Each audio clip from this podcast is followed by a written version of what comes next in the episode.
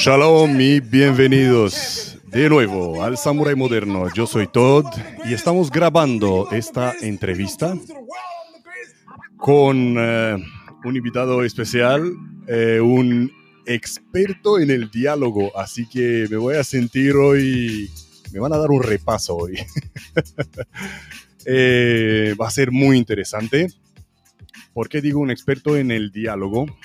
Porque hoy tenemos con nosotros a un histórico negociador desde Argentina, Miguel Sileo, de cual muchos de ustedes habéis escuchado, eh, que integró más de tres décadas grupos especiales, salvando así 168 víctimas en más de 60 eh, episodios de mm, toma de rehenes, intentos de suicidio, atrincheramientos. Ahora, jubilado, vive en la playa, tiene unas vistas impresionantes desde su piso y da cursos virtuales, eso es importante, no está retirado, he dicho jubilado, no retirado, da cursos virtuales sobre gestión de riesgos, eh, para directivos.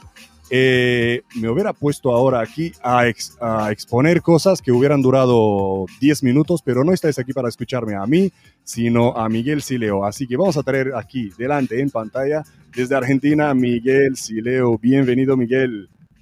Shalom, Top, ¿cómo estás? Shalom, ¿qué tal? Muy bien, muy bien. Esperando, esperando con con muchas ganas esta entrevista. A ver, a ver qué tal, a ver qué tal. Em,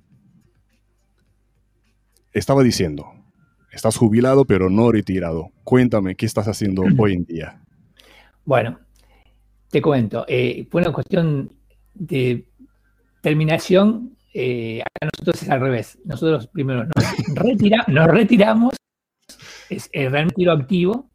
Sí. Y a los, 65, a los 65 años de los cuales no me faltan tantos, pasas a ser retirado. Eh, eh, jubilado, perdón. O sea, pasas a ser jubilado. O sea, ¿qué diferencia hay? Que vos, mientras sos retirado, puedes vestir uniforme, ir a actos oficiales eh, correctamente uniformado, a galas, pero ya como jubilado, por una cuestión ya quizás de, edad, ya de edad avanzada, 65 años, que tampoco está avanzada, pues yo te voy a repetir, no estoy tan lejos, tengo casi 58. ¿Retirado es como este, reservista? Eh, Claro, cambia las terminaciones, pero sí. Este, así que bueno, ya hace casi, van a ser dos años, por medio de un decreto del gobierno, porque mm. ya estaba pasado en el tiempo. O sea, nosotros los, tiempos para, para irte retirado son 25 años, es la mm. primera posibilidad, con un mm. porcentaje mínimo. Después a los 30 eh, y este, bueno, ahora, es, ahora en la actualidad con 35 años. Y yo ya tenía casi 34, así que eh, estaba, me dieron un retiro obligatorio, digamos. O sea, salió un decreto donde todos los que estábamos pasado de tiempo nos retiraron. Sí, sí, sí. Y ese era el fin de mi carrera, en teoría. ahora lo entiendo, ahora lo este, entiendo. yo ya planificaba mi, mi retiro tranquilo, como bien tú dices, en la playa, practicando deportes acuáticos. Sí. Pero no fue así. Cuéntame. No, no fue así, por, por suerte no fue así, ¿no? O sea, eh, un coronel amigo me dijo un día, mira Miguel, el día que te retires, hace algo, porque después del retiro lo único que te espera es la muerte. Y es verdad. Mm. Si no mm. tienes este, una perspectiva, un sueño que seguir, lo único que te queda por delante es esperar mm. el fin de tu vida. Sí, Y no pasó eso, por, suerte, ¿no? Eh, ni, bien, bien me retiré, que fue en septiembre del 2019. Mm. a los días, bueno, se hizo público conocimiento, eh, a través de las redes, todo que yo me había retirado. Y se, eh, tomó en contacto gente de la Universidad Abierta Interamericana a través del Círculo Policial Argentino, proponiéndome dictar cursos. Bueno, me pareció interesante la propuesta porque tenía este, el aval universitario, cosas que, me pareció muy sustancioso para, que un policía eh, pueda tener acceso a una carrera universitaria con, Bueno, empezó con, unos cursos, ¿no? Cursos muy básicos, que acá denominamos primer interventor. ¿Qué significa que es el primer interventor? El primer interventor es aquel policía de patrullero que está haciendo su trabajo y se topa con una situación donde hay un rehén o un atrincherado o una persona que se quiere atentar contra su vida. Entonces, ese policía es el primero que tiene que intervenir en esas situaciones, o tiene que saber qué hacer, o al menos qué no hacer para no cometer un error. Sí. Por eso se llama primer interventor. Me pareció, como te dije, interesante, así que bueno, dictamos un primer curso de primer interventor a través de la plataforma de la universidad y estalló. Literalmente estalló. Fueron ciento y pico de, cursantes. eran dos clases nada más a través de Zoom. Estamos, eh, eh, convengamos que esto se, empezó a desarrollar y a hacer eh, específicamente en, pandemia, ¿no? Sí. Así que todos nos tuvimos que adaptar a esa nueva modalidad de, dar clases virtualmente. Así que estalló. bueno, como hubo un primer curso, se hizo un segundo estalló nuevamente, más de 100 personas nuevamente. Y esto acaparó un poco la, atención de, la universidad. Entonces ahí viene la propuesta más interesante que fue si estaba en condiciones de dictar una diplomatura eh, en negociación policial. Y fue un desafío bastante interesante porque no existe, no existía ni existe todavía, o sea, la nuestra nada más, una diplomatura internacional en negociación policial. Qué interesante. Desde, el ámbito universitario estamos hablando, ¿no? Eh, existen los cursos que se dictan en las policías de, negociador policial, o sea, como los que han hecho muchos compañeros, pero no eh, ya eh, desde un ámbito universitario, ya académicamente hablando. Así que conforme qué es lo que querían esa diplomatura, los contenidos. a veces uno cuando está en, eh, en una institución se ve a veces con las limitaciones propias de, las instituciones que son este, piramidales y tienen un sentido de, jerárquico, entonces hay veces que vos requerís eh, a un docente y no se puede. En este caso me dieron, me dijeron, a quien vos quieras. Bueno, entonces empecé a, a, recabar este, a mi cuerpo docente que es de excelencia realmente. Eh, esta oportunidad eh, convoqué a, un amigo, un comando también de Fuerzas Especiales, eh, a, un, a un ex, integrante del Servicio Penitenciario de la Provincia de Buenos Aires, jefe del Servicio Penitenciario de la Provincia de Buenos Aires, eh, el inspector general Rascop, una persona que tiene una experiencia impresionante en, el ámbito carcelario. Toda su vida se desarrolló ahí, se desarrolló en la parte de inteligencia, negoció muchísimos motines aquí en Argentina, que acá de, son muy violentos aquí. Wow, ya. Después este, convoqué a un experto eh, en, la parte de, lo que sería comunicación no verbal. Eso después lo voy a seguir explicando un poquito más porque no, solamente gesticulamos y hablamos, sino también hay, algo que, vemos, que es lo que está diciendo el otro con las manos, ¿no? Ahí, ahí, sí. O con el cuerpo. Bueno, eh, que también es, es, abogado, así que ahí tenía abarcada dos, dos materias de, la, esta diplomatura. Después, por otro lado, un psicólogo que nos daba todos los perfiles eh, psicológicos de, las posibles personas que podían tener eh, capturadas. Después, este, ya como un lujo, este, invité a, un compañero de la Policía de Uruguay que fue el fundador de los equipos negociadores en, el país vecino nuestro. Este, así que empecé a sumar gente con mucho conocimiento. Hablando de Uruguay, disculpe que te interrumpa, entonces hay una participación internacional, me, eh, imagino, no, tanto en el equipo docente, sino también en eh, estudiantes. Eh, exactamente. por eso la, titulación es Diplomatura Superior Internacional en Negociación Policial. Pero es el único importado que tenemos. Bueno, este, en la parte de en la parte de, terrorismo internacional, como que a un coronel colombiano muy amigo mío, mm. experto en el tema, eh, también retirado del ejército de ese país. Y este, me, faltaba este, algo que, si nos remontamos en la historia, este, conocido, que fue este, una masacre que pasó en Estados Unidos, en Texas, mm. con referencia a una secta. Entonces me faltaba un experto en sectas. O sea, y empecé a indagar, indagar, y bueno, encontré un licenciado en antropología forense que es realmente un maestro en el tema. este, así que también lo convoqué y ese es el profesor que tengo en sectas, que fue un descubrimiento y un hallazgo increíble porque sabe muchísimo del tema. Así que bueno, conformamos un equipo maravilloso. Tremendo equipo. Y fuimos aprendiendo, fuimos aprendiendo como toda experiencia nueva, este, uno aprende sobre el andar, ¿no? Así que en, estas, en esta primera diplomatura fue, se extendió durante nueve meses y nos pareció muy larga. Así que ya para la segunda van a ser seis meses. No, no es que vamos a quitar clases, sino que eh, esta diplomatura de nueve meses se hacía viernes por medio. Mm, acotamos, acotamos el tiempo y van a ser todos los viernes y van a ser seis meses. ¿Cuándo? Y esta comienza en estos días. Este, y, otra cosa interesante, en esta que se terminó, Acá, viene el, tema de, la importancia, el dato. Uno cuando habla de, bueno, una carrera universitaria, una diplomatura, yo cuando hablo con el universitario, ¿cuál es la expectativa de, cantidad de caudal de alumnos? Y me dice, con que superemos los 25, lo hacemos. 103 diplomados se recibieron en esta primera diplomatura. Toma, toma. Y me llenó de orgullo. Muchos jefes de grupos especiales de otras provincias. Claro, este, claro. La verdad fue, fue muy, muy, muy sano. Qué eh, bueno. Un mismo para el alma. Está claro que está creciendo muy rápido. a la gente le gusta y más que has formado un equipo eh, de, tremendos profesionales, liderado por tremendo profesional como tú.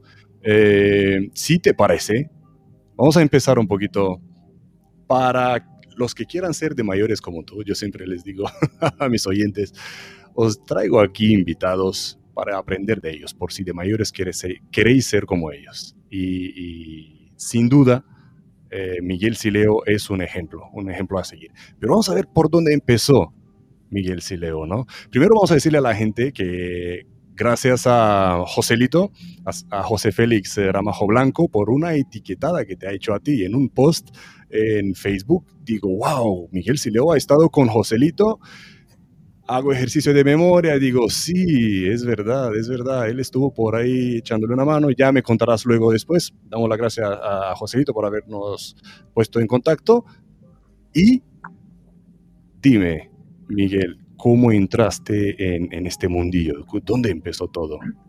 Bueno, primero vamos a, vamos a hablar un poco de números para que los que no son de Argentina entiendan un poco dónde nos estamos situando para mm.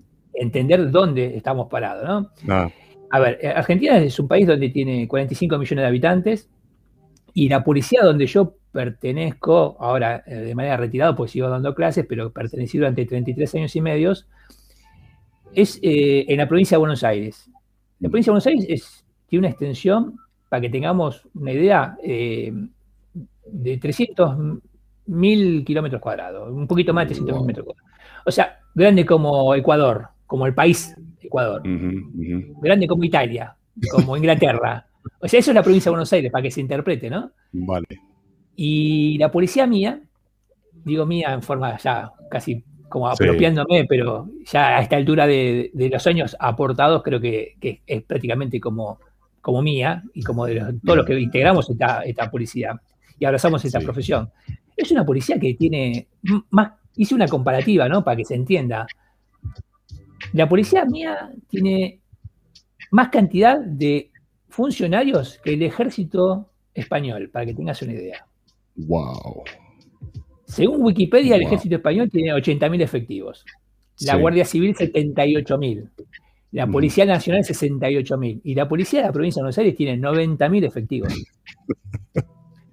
Entonces, de eso estamos hablando. Vale, vale, vale. De una policía monstruosa, gigantesca, en una provincia muy grande, muy extensa, donde si bien eh, hay una gran parte de la provincia que es, de, lo que sería campos.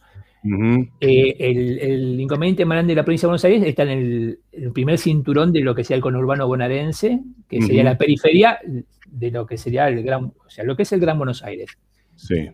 Es una parte de muchos asentamientos, o sea, tú que eres español, los que son las chabolas, este, las chabolas. Claro, las chabolas, este, los barrios de emergencia para que se interprete, de muchísima cantidad de gente. O sea, vive mucha, mucha cantidad de gente en ese, en ese primer cordón. Y ahí donde, bueno, yo a través de los años fui aprendiendo de que, este, como fue, fui viendo cómo fue mutando eh, el, primero el delito. Mm. Cuando yo ingresé, vamos a empezar del principio. Yo quería hacer esta introducción para que sepamos el número. Vamos a, tu pregunta. Yo entré en policía en el año 1986. Perfecto. Mm. Eh, hace muchísimos años. Sí. Este, en, ese momento, eh, yo, había estado ya en otra fuerza, había estado en la Policía Federal, donde estuve un tiempo, no, no era lo, lo que yo quería, me fui de baja y eh, entré en la provincia de Buenos Aires. Bueno, entonces yo cuando entro a la policía de Buenos Aires, yo ya tenía una experiencia como policía, o sea que yo ya, cuando fui a la escuela de policía, yo ya sabía muchas cosas, eh, no, era un aspirante más, o sea, yo, con, muy bajo perfil estaba ahí en la filita de los aspirantes, pero tenía una experiencia ya de, haber estado. Sí. Bueno, eh, transcurría mis días como cualquier aspirante a policía, hasta que un día este, entran al, comedor. En esos momentos, este, cuando hablo en tiempo pasado, porque cambió mucho eh, los regímenes disciplinarios en, las escuelas, ¿no? En ese momento, cuando entraba un superior, lo único que se escuchaba era la respiración de los que estaban adentro, no se escuchaba más nada. Un comedor de 500 personas, ¿no? Sí. Y era el director de la escuela acompañado de otro oficial jefe, donde este, todo el mundo se quedó estático y dijeron, bueno, señores, ¿quién tiene experiencia en artes marciales? Bueno, te cuento, Todd, que yo empecé a practicar judo a, los siete años. Wow. Cuando acá en Argentina prácticamente judo no existía. Sí. Eh, estamos hablando hace 51 años atrás. Creo que mi carrera de la Federación de Judo es 130 y pico, no me acuerdo bien. wow. muy, muy Y aparte era un niño, tenía siete años. Pero como era hiperkinético, mi padre este, me mandaba a hacer cosas. Y judo fue una de esas, por suerte. Para gastar baterías, ¿no? Sí, claro. Y aparte para aprender una disciplina que me parece. Sí, sí, sí. Te lo agradecí toda la vida, mi padre. Sí. Eh, entonces, en esos momentos uno no sabe si, ya vigilante viejo, como decimos aquí, no sé si levantar la mano porque no sabe cuál es el fin realmente de la pregunta. sí, sí. No sé si va a ser para bien o para mal. Entonces, este, me arriesgué, levanté la mano, dije yo, este, afuera. Bueno, eh, fuimos un grupo de unos 40, 50 que habíamos estado ya practicando artes marciales, yo ya era cinturón negro, o sea que tenía una vasta experiencia en torneos inclusive. Y... Creo que no me has dicho qué edad tenías. Ahí tenía 22 años. Vale. un niño. Este, así que bueno, eh, nos cuenta que iban a formar un, grupo especial para tipo SWAT para tener una, relación de lo que estamos hablando, un tipo SWAT. A ver, eh, en Argentina no existía todavía un grupo táctico.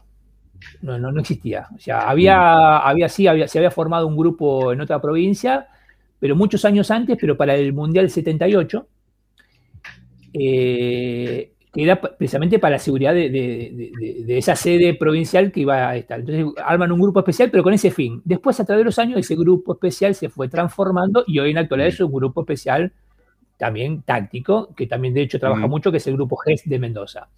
Pero en ese momento, puntualmente, un grupo táctico eh, para las situaciones con toma de red no existía en Argentina. Este, así que me pareció interesante el, desafío, ¿no? Aparte con 22 años, sin mucha expectativa de, qué hacer en mi vida, porque uno cuando es un joven no sabe. Sí. Así que bueno, ahí eh, me introducí un poco en este mundo el primer día. Por haber levantado la mano. ¿eh? Por haber levantado la mano. ¿Qué pasa? No había nada, o sea, esto se, hizo de los cimientos. Sí. De los cimientos, o sea, la casa que nos dan para hacer base estaba abandonada. No había colchones, no había cama, Nada, o sea, bien de, bien de abajo fue todo, ¿no? A la semana se incorporan oficiales, suboficiales, de postulantes también, o sea, que también la curiosidad querían saber de qué se trataba, una cola interminable de postulantes, que evidentemente cuando empezaron a pasar por el filtro, que era la parte física, la cola se empezó a reducir. sí. Y más se empezó a reducir cuando el instructor que venía de ser comando, era un comando, un principal nuestro que era comando de, la Armada, o sea, un comando de ejército, nos empezó a dar instrucción. Entonces acá empieza a ver, todo como yo hacía recién un paralelismo, decía, cuando se hace algo por primera vez, se empieza a trabajar mucho sobre el error, qué es lo que sirve, qué es lo que sirve. Entonces nosotros éramos los conejillos de India realmente, ¿no? Porque la primera vez que se iba a hacer un curso de esta característica. Evidentemente, yo creo que ya el segundo curso, las cosas que donde se lesionaban muchos las fueron descartando, ¿no? Pero fue una prueba eh, de acierto y error. Y la formación en, este primero, en estos primeros cursos realmente era de comando militar, o sea, eh, de comando militar. Después se empezó a introducir, si bien se, puso la palabra comando policial, la instrucción era muy militarizada, eh, todos los ejercicios eran muy militarizados por el origen.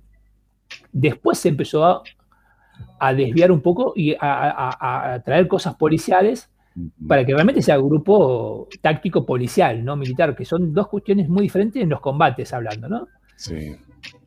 ¿Qué pasaba? Al año próximo, año 1987, estaba la visita del Papa. Entonces ya el entrenamiento, en este primer curso, estaba orientado a, la parte de custodias. Porque había un hombre dando vueltas por ahí, este, conocido como el Chacal, este, que ahora está detenido, hace muchos años ya, que era un terrorista internacional donde, este, bueno, en primera instancia empezó este, por el ideal, ¿no? siguiendo un ideal, y después se transformó en un mercenario y una de las cosas que, que tenía planificado era un atentado al Papa. Entonces, eh, nuestro entrenamiento y todo lo que hacíamos era en, son a, la protección del Santo Padre.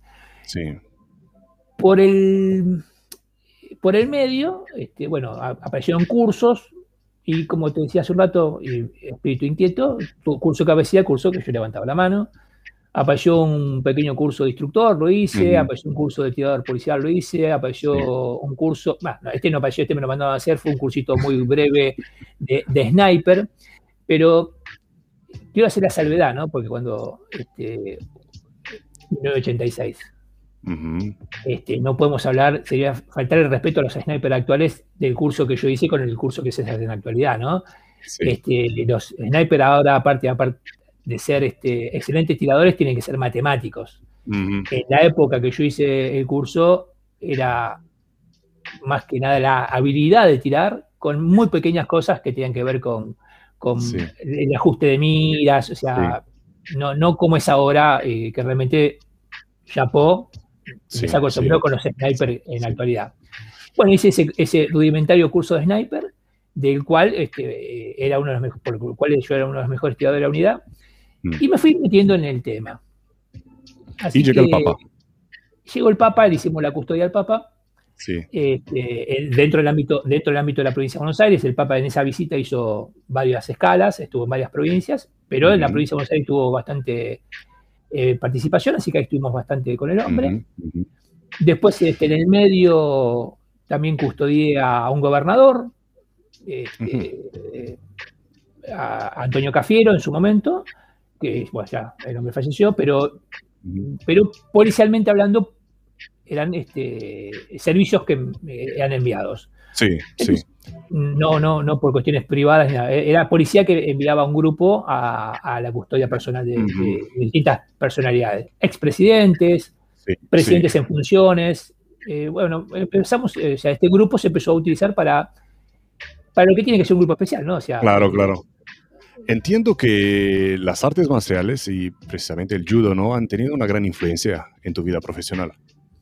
Sí, indudablemente porque, porque eh, primero me tranquilizó mucho mi existencia, ¿no? Porque al empezar a practicarlo muy de chico y haber nacido y ser criado en un, barrio de, escasos recursos, yo me crié en un barrio de, la capital federal, pero hay una chabola muy conocida dentro de ese barrio que se llama La Ciudad Oculta, vaya nombre, ¿no? Ciudad Oculta. Y yo, eh, mi adolescencia la, la, transcurrí frente a esa, a esa, esa, chabola que ya era muy peligrosa en ese momento. Mm. Y bueno, antes de ser policía me, supe defender varias veces. Bueno, lo normal de cualquier joven este, que anda por, por, la vida. tuve un, incidente familiar que me, tuve que salir de muy joven a, trabajar, razón por la cual dejé mis estudios, que después los retomo en policía. Mi padre, cuando ya muy pequeño, yo tenía 13 años, este, sufrió un, un ACV, pero remontémonos a la época, ¿no? No se sabía bien lo que era un ACV. Eh, pensaron en principio que era este, una infección mm. y lo llevan, a, lo llevan a un hospital. Este, y le dan antibióticos. Una infección tenía, ¿no? Y realmente lo que tenía era una CB, entonces cuando se dan cuenta que tenía un problema ya este, en, una, arteria, mm. ya era tarde. O sea, ya el coágulo ya le había invadido parte de la cabeza, entonces cuando quieren hacerle, ponerle el famoso stent en, esa, ya no se podía, pues estaba muy dilatada la arteria, y cuando lo operan, este, le quitan funciones vitales a, su persona, así que eh, a partir de ese momento, muy joven, 33 años tenía, eh, quedó primero cuadripléjico, medio cuerpo paralizado, y eso fue un golpe muy, muy duro para la familia, porque mi madre tuvo que salir a trabajar y qué sé yo, y yo, tuve, yo abandoné el estudio y empecé a mm. trabajar de distintas cosas, y como siempre digo, ¿no? O sea, eh, uno va hacia donde realmente quiere ir. Yo estaba, o sea, vamos a hacer una ecuación, en un barrio de bajos recursos, donde la delincuencia estaba a la orden del día, sin un padre presente por enfermedad, sin una madre presente porque trabajaba, sin estudiar, porque no estudiaba. O sea, lo más probable es que Miguel Sirio hubiese sido un delincuente. Sin embargo, pegué un volantazo y entré a la policía, sin tener mm. antecedentes familiares, o sea, yo no tenía familiares en policía, nada. Y bueno, por eso siempre cuando uno escucha historias y dice, no tuvo alternativa, yo, yo cuando tuve que decidir, decidí y decidí para este lado. O sea que es cuestión de, opciones a veces, ¿no? Sí, de, elegir la opción correcta. De elegir, claro. A veces lo, difícil es lejano, es muy duro, pero es lo que es lo correcto. Es lo correcto a veces el, facilismo, la, cosa sencilla, es lo que hace que las personas se desvíen. Y tú más que nadie lo sabes. Por, el tema del diálogo, sí. Bueno, sí, claro, eso ya vino más después, mucho después. Ahora, sí, termina, termina. No, no. Te, eh, iba a decir que, claro, hablando del diálogo, eres integrante, nos quedamos que eh, en, tu línea del tiempo, nos quedamos como integrante de, de esa fuerza especial. ¿Cómo llegaste de ahí a dedicarte al diálogo con esta gente? De forma casual. Bueno, esa fuerza especial se llamaba GOE, Grupo de Operaciones Especiales. Sí. Bueno, como te decía, este, los altibajos políticos, en un momento mm. determinado, este grupo de operaciones especiales que no tenían eh, ahí tirados porque no, no mm. creían mucho lo que hacíamos. Si bien habíamos ya tenido situaciones con rehenes, yo la primera situación con toma de rehenes la tuve eh, el 13 de diciembre de 1986 que fue el bautismo de fuego de esta unidad, donde rescatamos a, tres personas, una mediante el diálogo y dos por un ingreso táctico, sin derramamiento de sangre. Eh, yo en esa oportunidad empecé como, eh, como el francotirador y después terminamos haciendo una erupción. Este, y otra serie de, situaciones, pero bueno, no, era, no era el momento oportuno, como siempre digo. ¿Cuándo, llegó el momento que decían coger y llamar a Miguel Sileo? Que venga Miguel Sileo ya. No, eso pasó muchos, muchos años después, muchos, muchos años después.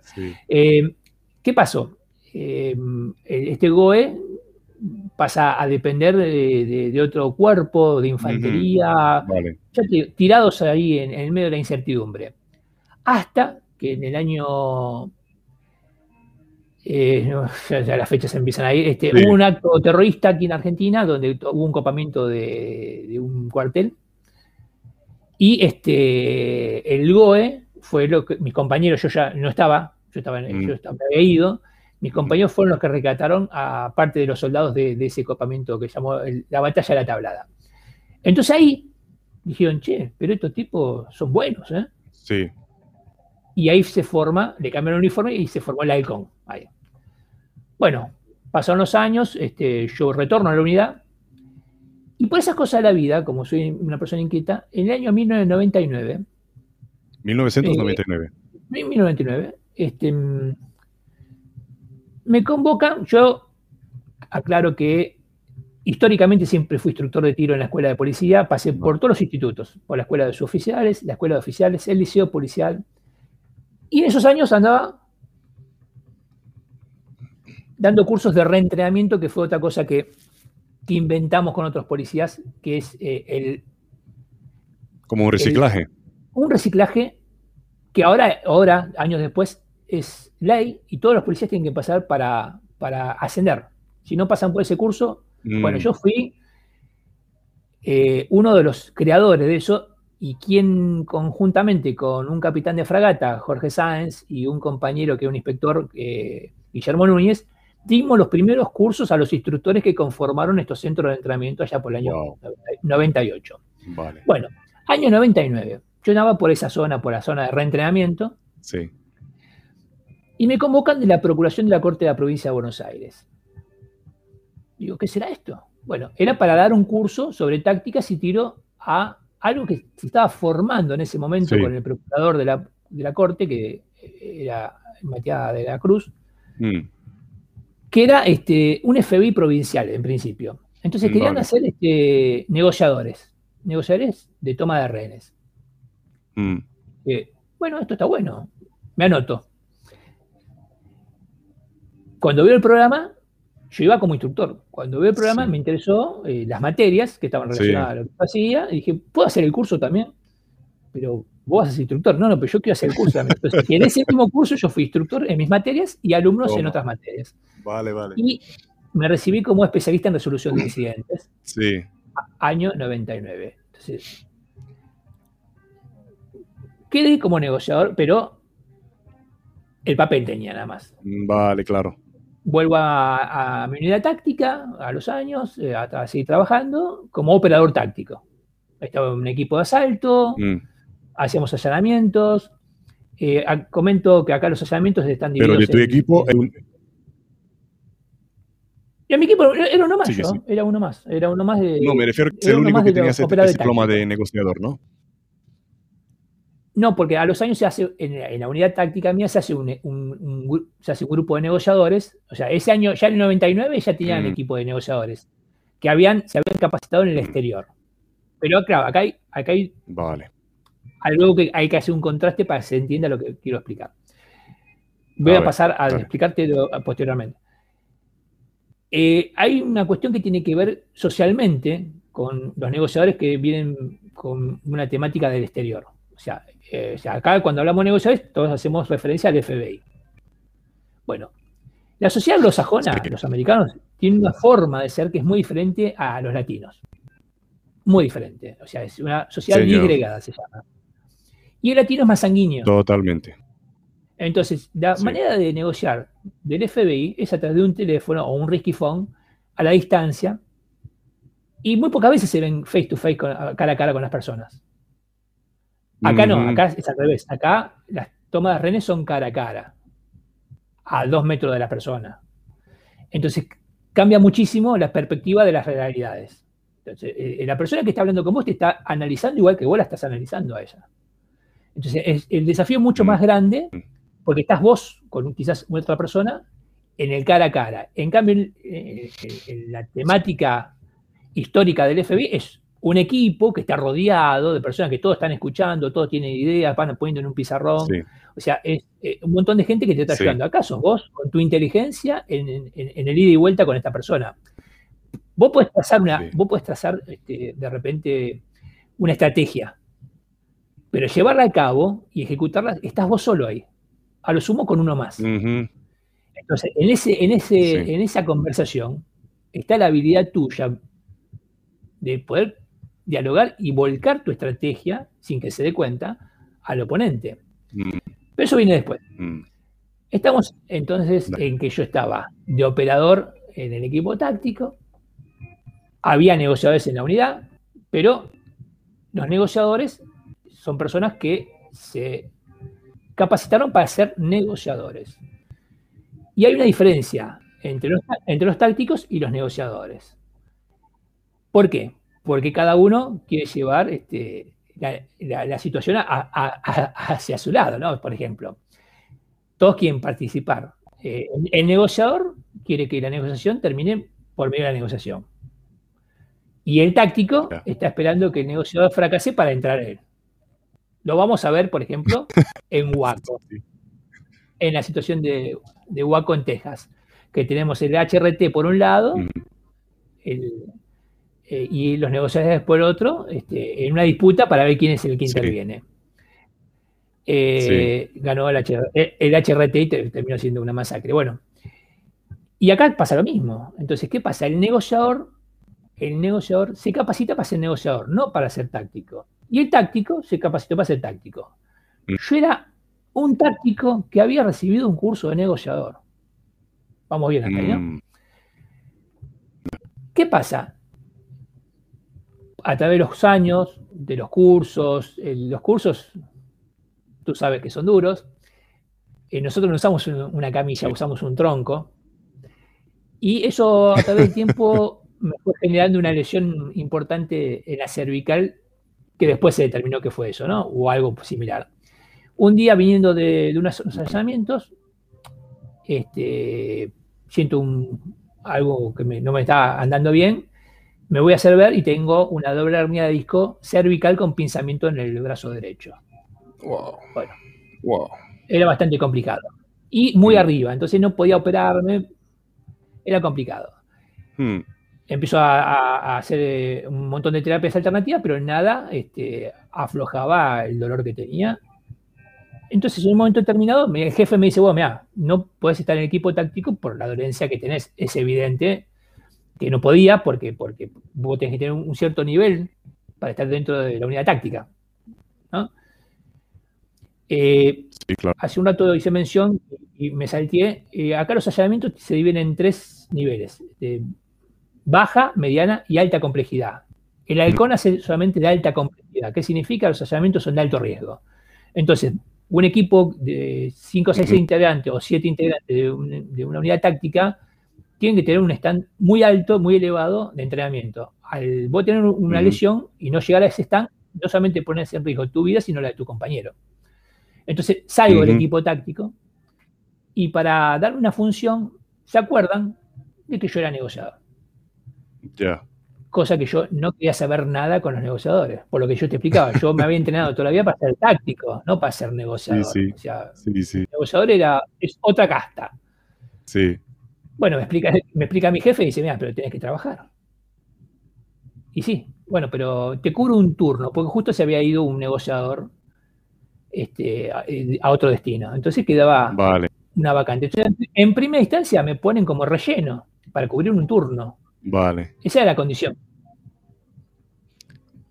La condición y tu oportunidad para brillar ahí, para enseñar, para mostrar, demostrar. Que, hasta ese momento mi intención era otra. Yo estaba rogando curarme, rogando curarme para seguir con mi equipo sí, claro, claro. Era muy triste, era muy triste ver este, en mis turnos, cuando se iba el camión, hacer un aislamiento con mis compañeros de me turno. Me imagino, me imagino. mirándolo eh, desde la guardia, como se iba. Me imagino. Aparte, eh, como te decía acá, y, eh, Buenos Aires es muy violento y, este, hay, hay, enfrentamientos muy seguidos y bueno, todas esas cosas que suelen suceder en, las unidades especiales, ¿no? Sí. Entonces, este, un día. Esta oportunidad, ¿no? ¿Qué te múltiple. Estoy ahí, un día de guardia. Eh, entonces mm, eh, salen a hacer un allanamiento medio lejano de la unidad, muchas unidades, de un allanamiento múltiple se llama. Y yo los despido, me quedo ya eh, de noche, me voy a dormir. Y al rato me llaman y me dicen que hay una situación de un atrincherado cerca de, donde está la base. Y yo, ¿qué hago? Llamo al jefe. Digo, mira, este, hay una, es, cómico, pero fue real. ¿eh? Este, mira, hay una situación de una trinchera con la familia, qué sé yo. Este, voy a convocar al negociador. Y dice, negociador de turno sos vos. No, pero yo. me dice, andá y resolvela, me dice. Te tiró a la boca del lobo, dale. Bueno, entonces en ese momento eh, eh, la unidad contaba con un policía que era psicólogo, un principal que era licenciado en psicología. Lo llamo, digo, mira, dice, bueno, el jefe te manda a vos, yo voy, yo voy en camino, me dice, pero anda, anda siendo primera voz. Nos vemos ahí, nos vemos ahí, sí. Bueno, llego al lugar, ya estaba todo perimetrado. Bueno, resultaba ser que era una persona que era del servicio penitenciario y que estaba con una carpeta psiquiátrica, o sea, no estaba muy, muy sano, mm, ¿no? El hombre. Sí. Entonces veo, el panorama y estaba sentado en la cama la familia a un costado. No, no, no estaban de rehenes la familia, estaba ahí la familia para que no entre la policía a, lastimarlo en primera instancia. Y el hombre estaba con una pistola Browning, no estaba montada la pistola, o sea, acá se usa la pistola con cartucho en recámara, te cuento todo. Eh, entonces, este, el hombre tenía la pistola en la cama, yo desconocía si tenía cartucho en recámara o no, Suponía, por, suponía por una cuestión de uso, que acá somos todos medio pistoleros y andaban todos con cartucho en recámara, este, pero desconocía. Entonces la probabilidad de que tenga cartucho en recámara era alta y muy cerca de la mano. Y cuando hablaba, agarraba la pistola y, hacía amenaza con la pistola. Entonces hago lo que no tenía que hacer. A sabiendas mm. que ponía en riesgo mi vida, y lo repito, y lo repito siempre, digo, no lo hice bien, salió bien esa vez. Me acerqué, me fui acercando, me senté en la cama, llegó el psicólogo, nos pusimos a hablar y cuando se descuidó le saqué el arma. Se terminó la situación, entró el resto de la policía, se lo llevaron aprendido. Se puso Le llamé al jefe, le dije, me ha pasado no, no, no, no, no, no, no. A ver, eh, yo tengo una conversación agradable, aparte eh, lo pusimos a hablar de compañeros. Y este, le saqué el arma y terminó la historia. Llamo al jefe y le cuento. Digo, mira, ya está. Ah, buenísimo. Yo ya había tenido experiencia en toma de rehenes, pero no como negociador, sino como operador táctico. Claro. Entonces, ahí creo que viene un poco la, innovación y la revolución de, cómo me funciona a mí. Si bien no era tan aceptado en el, resto del equipo táctico, del equipo de negociadores, porque yo era táctico, aclaremos eso, no era muy querido, Pero yo empiezo a ver la innovación en que la figura mía tenía que ser diferente para ser aceptado. O sea, para lograr una mm. empatía tenía que dibujar un poco la, imagen mía. En esos años la policía no permitía usar barba, no permitían usar, o sea, sigue el cabello largo, pero no la barba. No como en España que sí se puso barba, ¿no? O sea, la barba tenía que ser eh, muy finita, tenía que ser tipo candado, y el bigote tenía que tener una... Pero barba así como tengo ahora, no, no existía pido a mi jefe, le, cuento, digo, y me deja la barba, así, me parece, mi jefe me tenía como un loco, me dijo, sí, déjate la barba. en ese momento tenía cabello, así que me dejé el pelo largo, todo con rulos tenía yo. Entonces era un loquito de barba con rulos que, que no hablaba como policía, inclusive. Claro, y, hablando de psicología y de corporal y todo esto, claro, eso te ayudó muchísimo. Y eso, hizo, y eso hizo que de repente cada situación que era convocado se resolviera. ¿Por mm. qué? Porque evidentemente cuando yo tenía que acercarme para lograr una empatía con las personas, rompía este, un poco la imagen del policía. O sea, si vos vas uniformado a, negociar, el problema es con la policía. O sea, vamos a suponer que el tipo tiene, eh, el sujeto, el sospechoso de un delito, tiene adentro gente cautiva y vos apareces uniformado, con una boina, evidentemente vos sos policía. O sea, yo estoy en contra de la policía. Entonces, no vas a generar la empatía. Yo hice todo lo contrario. Y me resultó. Así de simple. Qué bueno, qué bueno. Y a partir de ahí, eh, cuando ha llegado el. Eh, tú eras el relevo, ¿no? Cuando llegó el, eh, el negociador, entró a. Yo trabajando, ¿qué, ¿qué, han hecho contigo ahí? No, no. Yo seguí, seguí, ahí ya no me soltaron más. O sea, ahí a partir de ahí empecé a ser el negociador. ¿Y, qué pasaba? El, el, jefe, claro, esto como, es como cuando vos probás un, juego de fútbol, ¿no? Si el jugador de fútbol que probaste empezó a meter goles, llamalo que me siga metiendo goles. Ahí, ahí, ahí, entonces, eso. Entonces, este, cuando había una situación que era compleja, me llamaban a mí. Y la resolvía. Entonces, mm. esto fue eh, generando de repente más confianza de mis superiores en mi persona y al mismo tiempo yo empecé a ver eh, qué, importante que era lo que yo estaba haciendo, porque estaba salvando vidas, ni más ni menos. Sí, sí. Entonces empecé ya a verlo desde otra perspectiva ya. Mm, cuando salías, cuando te llamaba eh, como, como negociador, eh, tu primera acción, ¿deseabas que no sea algo en específico, que no, sea un intento suicidio, que no, no sea, había algo a la que no es que le temías, sino que eh, decías, ah, no sea eh, alguno de esos casos? Bueno, a mí me entrenaron eh, en toma de renes diferente eh, al revés de lo que se entrena en la actualidad. Yo iba Mm. con la cabeza de que Mm. yo ya tenía un rehén muerto. O sea, yo, yo, Mm. yo pensaba que yo no me iba a encontrar el mejor escenario. Yo me, me- iba pensando que iba a encontrarme el peor escenario. O sea, el peor escenario, ¿cuál es? peor. Para lo peor. Siempre. Siempre hay que entrenarse para lo Mm. peor. Después, si es más fácil, es mejor. Entonces, es este, peor, siempre entrenar- para lo peor. O sea, uno si va mentalmente pensando que va a ser sencillo y después resulta ser lo contrario, es complicado. Ahora, si uno va Mm. pensando que lo que se va a encontrar es algo caótico, lo otro es manejable. Entonces yo siempre en mi cabeza iba pensando lo peor. O sea, que tenía gente muerta, que, o sea, que, que la situación era muy caótica. Mm. Obviamente, eh, las situaciones que yo afronté nunca fueron sencillas. Ya. Nunca fueron sencillas, pero yo ya mentalmente iba... Y otra cosa que, eh, que cabe aclarar, porque yo, yo ahora de, de la lejanía, Mm. haciendo una mirada retrospectiva hacia el tiempo y hacia ese Miguel Sileo, eh, analizo ciertas cosas que yo hacía, ¿no? Entonces yo lo que hacía disociaba muchísimo el negociador de Miguel. Entonces también eso era una, una ventaja muy grande que tenía, ¿no? O sea, yo cuando iba a negociar era el negociador. Pero cuando yo salía de- de- del ámbito de la negociación, o sea, que salía del perímetro donde yo tenía que desenvolverme, era Miguel. Yo hablaba con mi familia, tomaba café, hacía chistes. O sea, ¿qué quiero decir con esto? Yo llegaba a una situación y tenía que ser la solución. No me volvía loco, porque si no vos pasás a ser parte del problema y no, no, no Mm. vas a ver la, la- la resolución. Entonces yo miraba analíticamente desde la lejanía y veía cómo se podía Mm. resolver. Muchas veces eh, hay conflictos donde uno es parte y no sabe resolverlo porque es normal, a lo mejor es de ser humano. Lo que pasa es que acá Mm. tiene que ver el entrenamiento, ¿no? Me imagino que no tiene nada que ver algún conflicto en la familia con algún, alguna negociación fuera.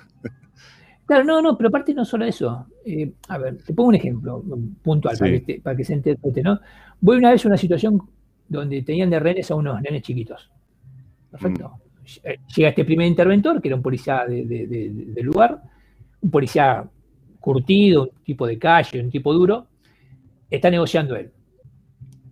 Fue una situación caótica porque era un nene de dos o tres años y un nene de diez. Y el malviviente tenía, los tenía ahí secuestrados, los tenía ahí cautivos. Sí. El cual el nene chiquito lloraba y lloraba, lloraba, pedía por su mamá. Cuando yo llego, mm, hago el relevo, o sea, empiezo a negociar yo, termina bien la situación. Pero durante todo ese periodo, este policía estuvo presente ahí y se nota que esto lo afectó de alguna forma. ¿Por qué? Esto fue un día martes. Porque me acuerdo, porque esa semana tuve tres tomas de renes. Eso fue un martes, después el jueves Wow. tuve otra y el domingo tuve otra. Bueno, ese día martes, Wow. en la localidad de Merlo, el policía trató de resolverlo. Llegué yo, se resolvió, se terminó la historia, yo me fui a mi casa, seguí con mi vida. El día viernes, el día viernes, me llama a la base este policía. Y me dice, ¿qué tal, Miguel? Yo soy fulano de tal. Ah, el del otro día, ¿cómo te va? Mira, te llamo por lo siguiente. Me dice, mira, yo me empieza a explicar, me hace una especie de currículum vitae telefónico. Me dice, yo estuve en tal lugar. O sea, me empieza a explicar que el tipo era un duro, o sea, un tipo de calle. Mm, Tuve enfrentamiento. O sea, me explica que realmente mm, había, había tenido muchas situaciones límite. Me dice, pero mm. tengo un nene chiquito de dos años y desde el otro día no puedo dormir porque tengo los llantos de ese chico del otro día, eh, de la situación, en mi cabeza. Me dice, ¿Cómo haces vos para resolver eso? Wow. Yo ya lo resolví. Lo resolví el día que terminó ahí la situación y me vine para mi casa. Digo, yo no me llevo el problema a mi casa. La situación se resuelve en el lugar. Te sugiero que veas un analista, y acá Mm, viene, otro problema. Los policías no es que odiamos a los analistas, nos dicen psicólogo y, uy, no, psicólogo, no, yo no estoy loco, dicen, lo primero que dicen.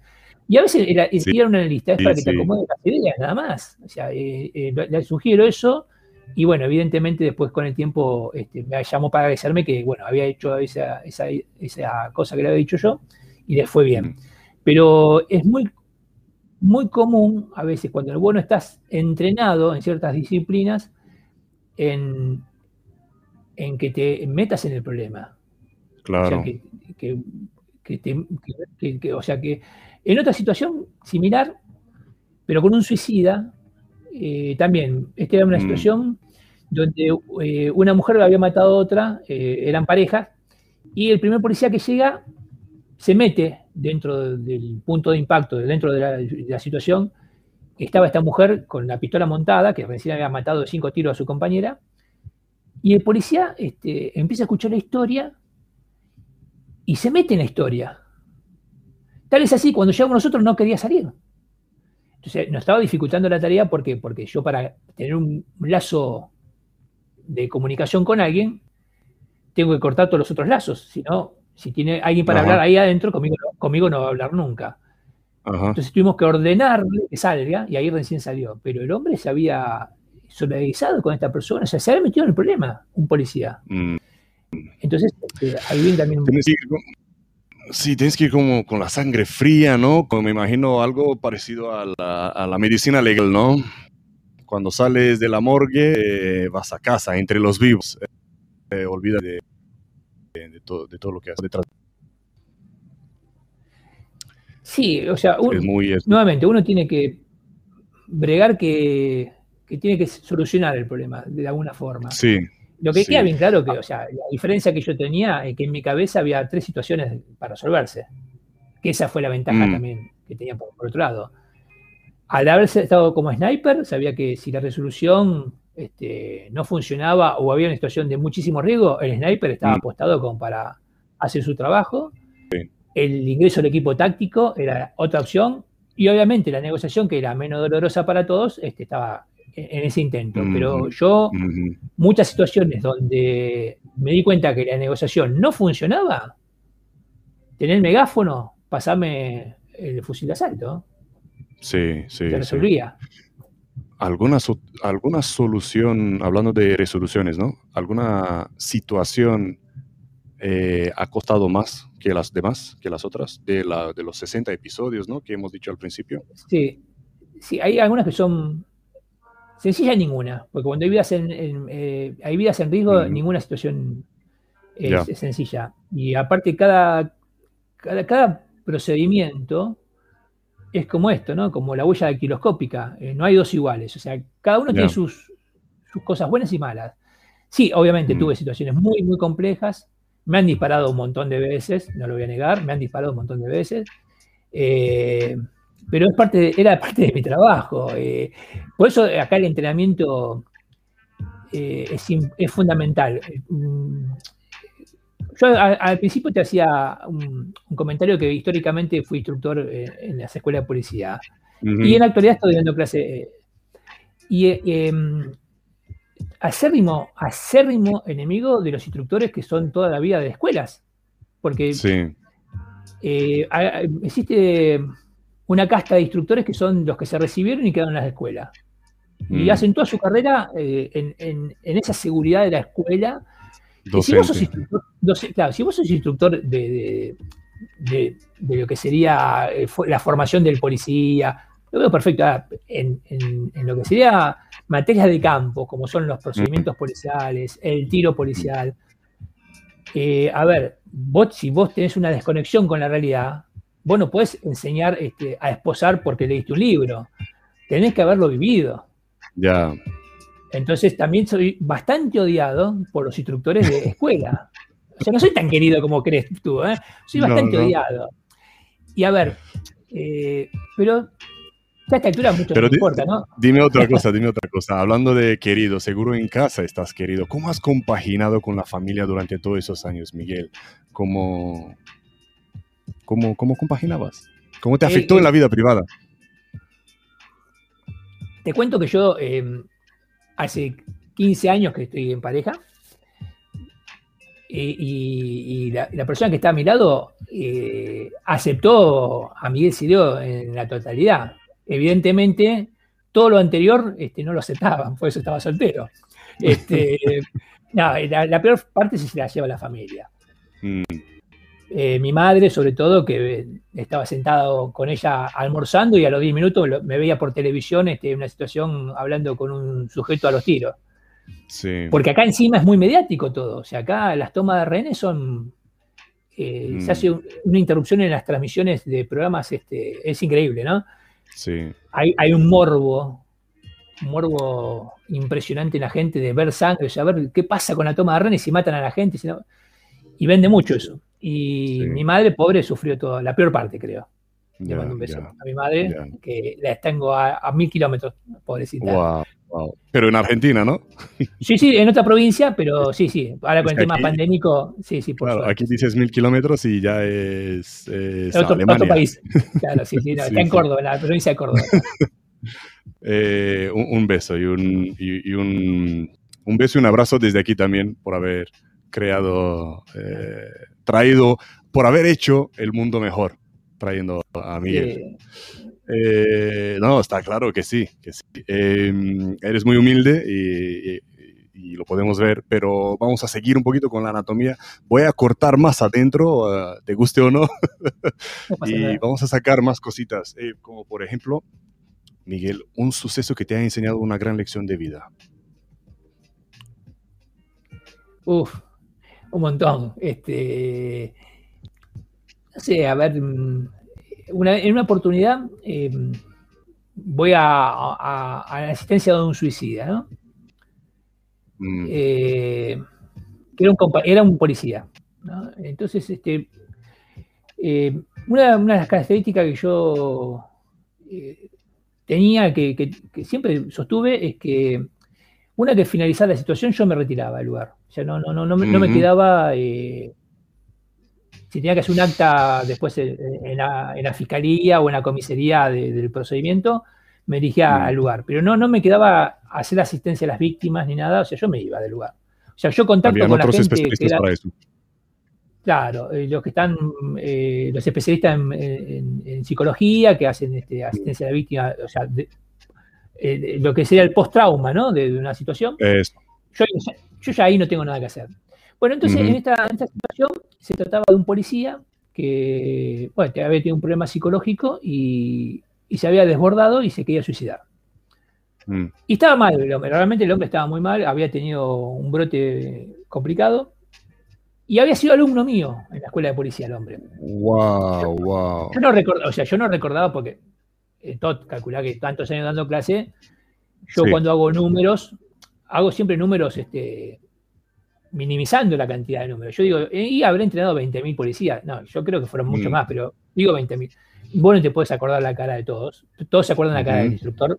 Y aparte yo era un instructor de los malos. Que yo Por eso se habrá acordado de ti cuando te ha visto, ¿no?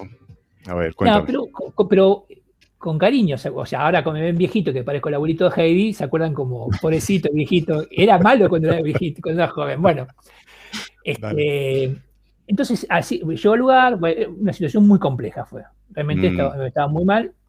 Se destraba de la mejor forma, me entrega el arma, se, se va. Yo me voy de la cena, me voy, nunca más.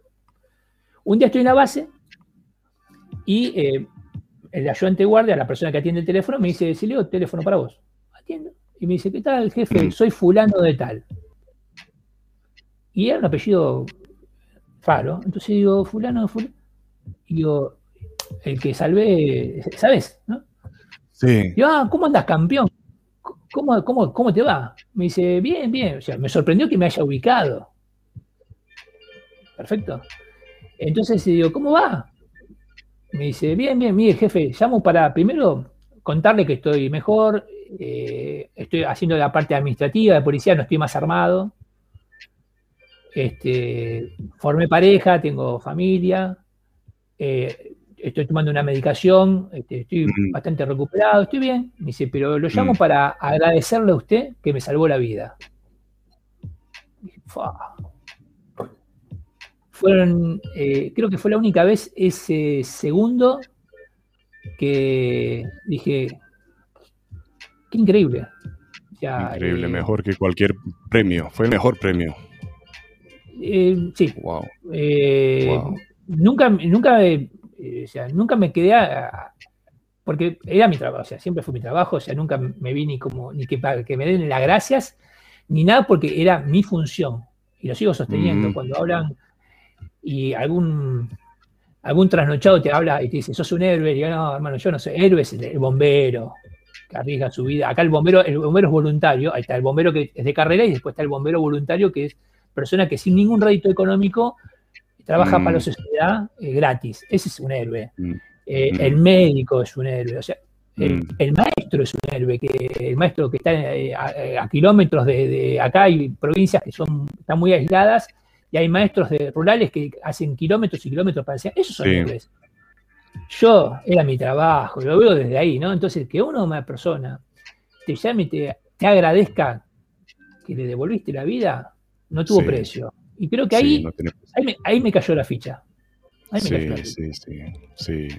Y noto mucha, mucha humildad en lo que dices, pero creo que yo y los oyentes concordamos en que tú eres un héroe también.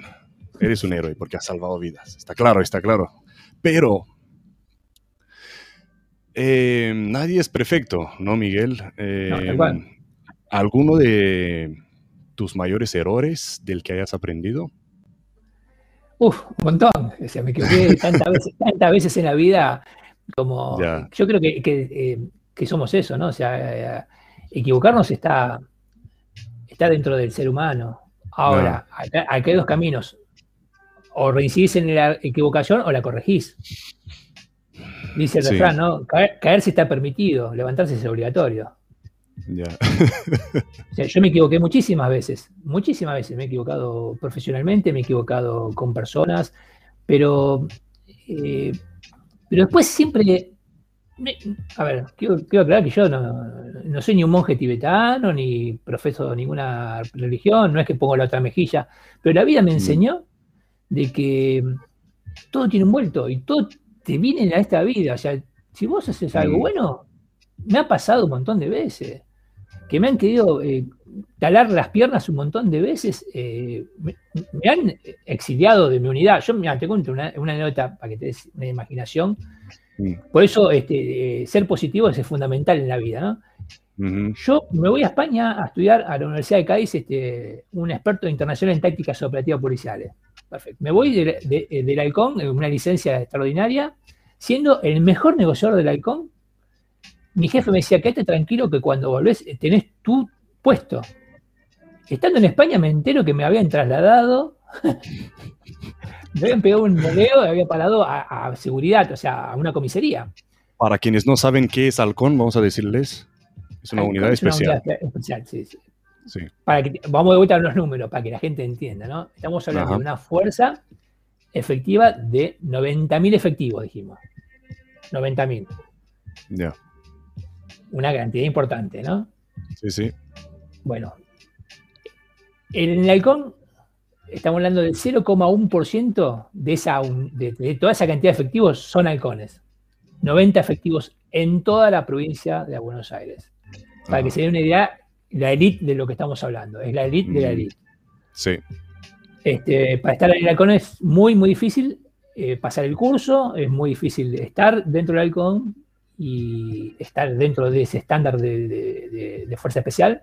Sí. Y realmente es, una unidad que tiene muchísima experiencia porque tiene una gimnasia operativa de todos los días. Todos los días trabaja. No, hay un día que no sea un allanamiento de alto riesgo. Bueno, dicho eso, este, me mandan, me sacan del halcón y voy a parar a una unidad que está subordinada al halcón, que es un grupo que hace allanamientos, pero locales. Cuando los allanamientos locales son muy complicados, llaman al ELCON. Pero esta unidad se llama Grupo de Apoyo Departamental. Voy ahí. Llego a esa unidad, todos sabían quién era, y quedo como jefe de operaciones de esa unidad, que era en mm. Del Norte. Entonces, ¿qué, me dice el jefe? Me dice, bueno, mira, Sileo, yo quiero que entrenes a la gente y cuando haya allanamientos te llamo a vos. Por una particularidad, ¿no? Que se dio, no sé, un fenómeno. Cada vez que había una situación con toma de renes en, esa, en una localidad donde yo estaba, sí. era resolviente que llegue el com. Así que fue terrible. Y llega rápido, ¿no? Ellos llegan rápido. Llega rápido, algunas veces. Bueno, entonces por allá eh, salgo de esa unidad y voy a. Eh, eso se llama GAT de Conurbano Norte. Voy al GAT de Zárate Campana, más lejos mm. todavía, donde un compañero mío se hace cargo de un GAT, un ex halcón también, y me lleva con él como, como como hombre de él, como estar en la unidad. Mm. Al tiempo soy nombrado segundo jefe de esa unidad. Perfecto. Y resolvía situaciones ahí. Era un poco más distante en el conurbano Sí. Y después fui jefe de un GAT. Te cuento que en el escalafón que yo eh, me desarrollé, nosotros teníamos un techo operativo donde nosotros no podíamos ser jefes. O sea, nosotros tenemos un techo operativo, yo llegué, a la máxima jerarquía de mi escalafón, pero para ser jefe tenés que ser oficial jefe, se significa. O sea, tenés que ser comisario, para que se entienda. Yo no estaba dentro de ese escalafón. Entonces, fui jefe, única vez, extraordinaria vez, dentro de una fuerza de 90.000 efectivos, dentro de la provincia de Buenos Aires, jefe de una unidad GAT en Pinamar. Wow. Wow. Entonces, ahí nuevamente, donde alguien me quiso hacer un daño, sacándome por celos o por lo que fuera de, de la ay, ay, ay, terminó siendo, terminó siendo jefe de una unidad extraordinariamente, te voy a repetir, o sea, extraordinariamente no existió eh, otra, otra situación en, la provincia de Buenos Aires hasta el momento. Esa es la actitud, ¿no, Miguel? Como cuando dicen, tírame a los lobos y volveré liderando la manada, ¿no? o, o, el titiretero quiere eso. Porque todos tenemos, mm. en la vida tenemos este, algo para hacer. ¿no? hay, algo, eh, nosotros somos artífices de, algún titiretero superior que mueve los hilos. Y este titiretero me llevó por esa zona. Eh, cuando me dan la opción, y vos fíjate que acá sí tiene que ver un poco con, los principios éticos de las personas. Mm. En un momento yo estuve un año a cargo de esa, de esa unidad, me ofrecen ser jefe de otra unidad, en, esa, esa, esa, esa, localidad, eh, que la costa, eh, eh, era un lugar bastante importante, muchas dependencias, y se separan las regionales. Entonces iban a formar otro grupo GAT en otra localidad y me iban a mandar como jefe. Yo ya era, capitán. Me iban a mandar como jefe de esa unidad. Y me negué. Dije, no, yo quiero volver al halcón, pues ya el jefe que me había trasladado se había ido. Vale, vale. Y yo ya tenía casi 30 años de servicio, entonces yo quería como los elefantes, a, morir en mi unidad. Como quien diría metafóricamente, ¿no? O sea, quería retirarme en mi unidad. Sí, mi unidad que me vio nacer. Así que preferí, en vez de ser jefe, envolver a mi unidad como soldado. Wow, wow. Y volví como instructor, obviamente, ¿no? O sea, ya, ya tiene una jerarquía bastante importante. Y volví como instructor. Pero eso tiene que ver con. Y aparte no era mi lugar. O sea, yo fui, demostré que podía estar a cargo, pero no era lo mío, lo mío era la parte operativa. Y volví, obviamente que después, por una cuestión de cronológica, yo mismo le pedí en un momento determinado al jefe que yo ya no quería salir más a operar porque yo ya, este, ya estaba grande, yo ya tenía mm. más de 52, 53 años, tenía, no me acuerdo bien. Entonces dije que ya no quería salir a trabajar más, entonces quedé como instructor y bueno, hice cosas como instructor ya en la unidad. Formé, formé instructores de fuerzas especiales. A ver, vos fíjate, ¿no? Eras eh, formador de formadores ya. Eso era tu, nivel. Claro, pero extraordinariamente el que hizo ese camino fui yo también. O sea, yo fui el que formó, vos fíjate, ¿no? Haciendo un repaso breve de lo que te estoy contando hasta ahora. Estuve en el primer grupo de operaciones especiales que se formó en el año 1986. En el año 1988, 1998, eh, formo los centros de entrenamiento, o sea, soy instructor de los centros de entrenamiento formando los primeros instructores de esos centros de entrenamiento. Eh, formo parte del primer curso que se dicta en la provincia de Buenos Aires de negociadores policiales.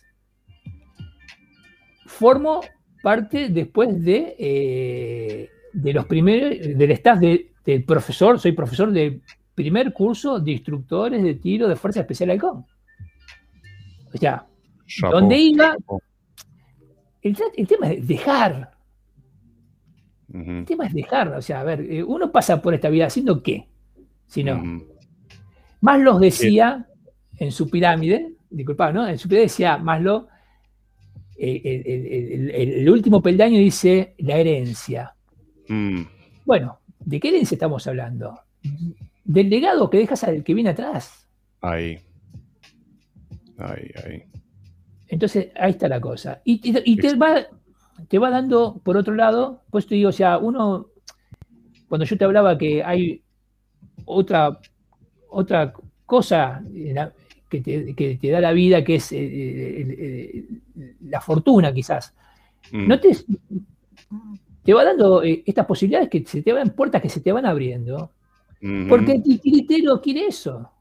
Sí, sí, sí. Que tú elijas el camino correcto. Permanentemente, todo. Mm. en lo diario vos tenés un montón de puertas para abrir, todos los días, de que nos levantamos. Sí, qué bueno. Entonces, vos tenés que elegir lo mejor. Qué gran lección. y si te equivocas, te equivocas vos.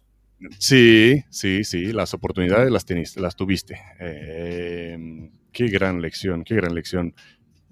Em, para los que no, está, no saben hacia dónde miras cada vez que quieres decir algo, estás mirando hacia la playa, que es donde has dicho que, que, estás haciendo deportes de agua ahora, ¿no? Cuéntame, ¿qué, ¿cómo has descubierto eso? Bueno, evidentemente toda la vida me la pasé haciendo deportes, excepto la parte que estuve lesionado, que bueno, que ahí engordé mucho porque tuve que dejar de, físicamente mm. tuve que dejar de hacer cosas. Sí. Y había llegado a pesar 120 kilos, estaba muy gordo. Este, y me sentía muy mal mentalmente, ¿no? Físicamente capaz que podía hacer, pero me, sentía muy mal eh, anímicamente. Hasta que un día dije, bueno, tengo que aceptar el dolor. O sea, no, no, operar no me podía operar porque es, la segunda y la tercera vértebra cervical es muy arriba mm. y es muy peligroso operarse. Te puedes operar, pero yo opté por no operarme, ¿no? Entonces, eh, o, me quedaba llorisqueando en la cama y viendo cómo engordaba, o, o, aceptaba el dolor. Y acepté el dolor y empecé a practicar de vuelta deportes, con todo el dolor que, eso implica. Eh, y ahora... Como no, esa es la actitud, ¿no? Tal cual. Entonces, este, yo mismo me imponía mis propias metas y decía, pero a ver, si pasaste por un curso donde se recibe el 1% de, de, los cursantes, ¿cómo puede ser que no puedas hacer esto? Y bueno, llegué de vuelta a los niveles que estaba antes, así que ahora estoy corriendo aproximadamente 10 kilómetros día por medio, no en los tiempos que hacía cuando era más joven. Ojo, aclaro, en arena, en arena, con mucho dolor. Y bueno, y empecé a, eh, ver este otro tipo de deportes aprovechando el agua. Empecé con el kitesurf, empecé con el, con el surf, deportes muy lindos, muy interesantes. El surf, yo siempre veía, el surf lo veía como algo este, banal. Es muy difícil, se trabaja mucho el cuerpo, tiene que nadar mucho, me gusta muchísimo nadar. Y el kitesurf este, eh, es un desafío increíble porque tiene que manejar la tabla y, la vera en el viento, así que es bastante complicado. Y aclaro que en una cosa es en una laguna y otra cosa es en el mar del sur de Buenos Aires, de, que acá los vientos son bastante fuertes. y el que conoce Necochea sabrá lo que estoy diciendo. Mucho viento. Entonces el instructor de kitesurf me dijo, cuando empecé esto, que fue en pleno invierno el año pasado, me decía, hace mucho frío, y decía, no importa, vamos al agua igual. Este, yo me pegaba unos golpes terribles, entonces me decía, ¿estás bien? ¿Está bien? Sí, sí, seguimos, seguimos, decía yo, ¿no? Y digo, esto es un deporte extremo, digo, hay que, dices, mira, yo te digo, el día que vayamos a una laguna, te va a parecer una pileta, me dice. Porque vos estás aprendiendo con olas de 8 o 9 metros, con un viento fuertísimo, y es verdad, el día que fuimos a una laguna fue una pileta de natación. Así que disfruto un poco eso de, Qué bueno verte. Qué bueno verte hacer, estar tan activo, ¿no? Siempre, siempre, incluso, incluso hoy en día, ¿no? Cuando estás jubilado, retirado, retirado, retirado, ¿no? como quieras. Eh, vamos otra vez a la acción. ¿Alguna vez te has preguntado qué miércoles hago yo aquí? A ver, eh, no, pues sí, a ver, me han pasado situaciones bastante extremas, ¿no? O sea, saber que, iba el enfrentamiento, o sea, hay una situación que seguramente más tarde voy a comentar, porque vas a hacer una pregunta seguramente sobre eso, y este, me tocó estar frente a una puerta donde yo tenía la certeza que iba al enfrentamiento. Y, realmente pasa por, como dicen, eh, que pasa la vida frente a tus ojos, ¿no? En esos dos instantes vos sabes que vas al enfrentamiento y vos sos el primero que va a entrar. Pero era mi destino, como siempre digo, ¿no? O sea, no es que uno está ahí de, por casualidad. Y si es el momento, tiene que ser el momento. O sea, yo nunca busqué la muerte, ni tampoco la esquivé. Estaba donde mm. tenía que estar y nunca renegué de eso. Eh, yo creo que todos tenemos este, un camino fijado y hay un lugar y un momento para irse. Así que nunca me lo pregunté como lo estás diciendo vos, ¿no? ¿Qué estoy haciendo aquí? Pero mm, cuando uno sobrepasa una situación límite donde este, puso en riesgo la vida, evidentemente hay, hay, una, hay una parte de una de uno que es espiritual, que piensa en el destino, en un Dios que te protege. que claro, claro. Yo no sé si es, pues yo hablo de titiritero y no hablo de Dios, ¿no? Este, todos tenemos una creencia en algo. Mm. Eh, yo creo que, bueno, eh, ¿qué es eso? Que estás, estás ahí y no tenés que, es, tu momento y por algo estás ahí.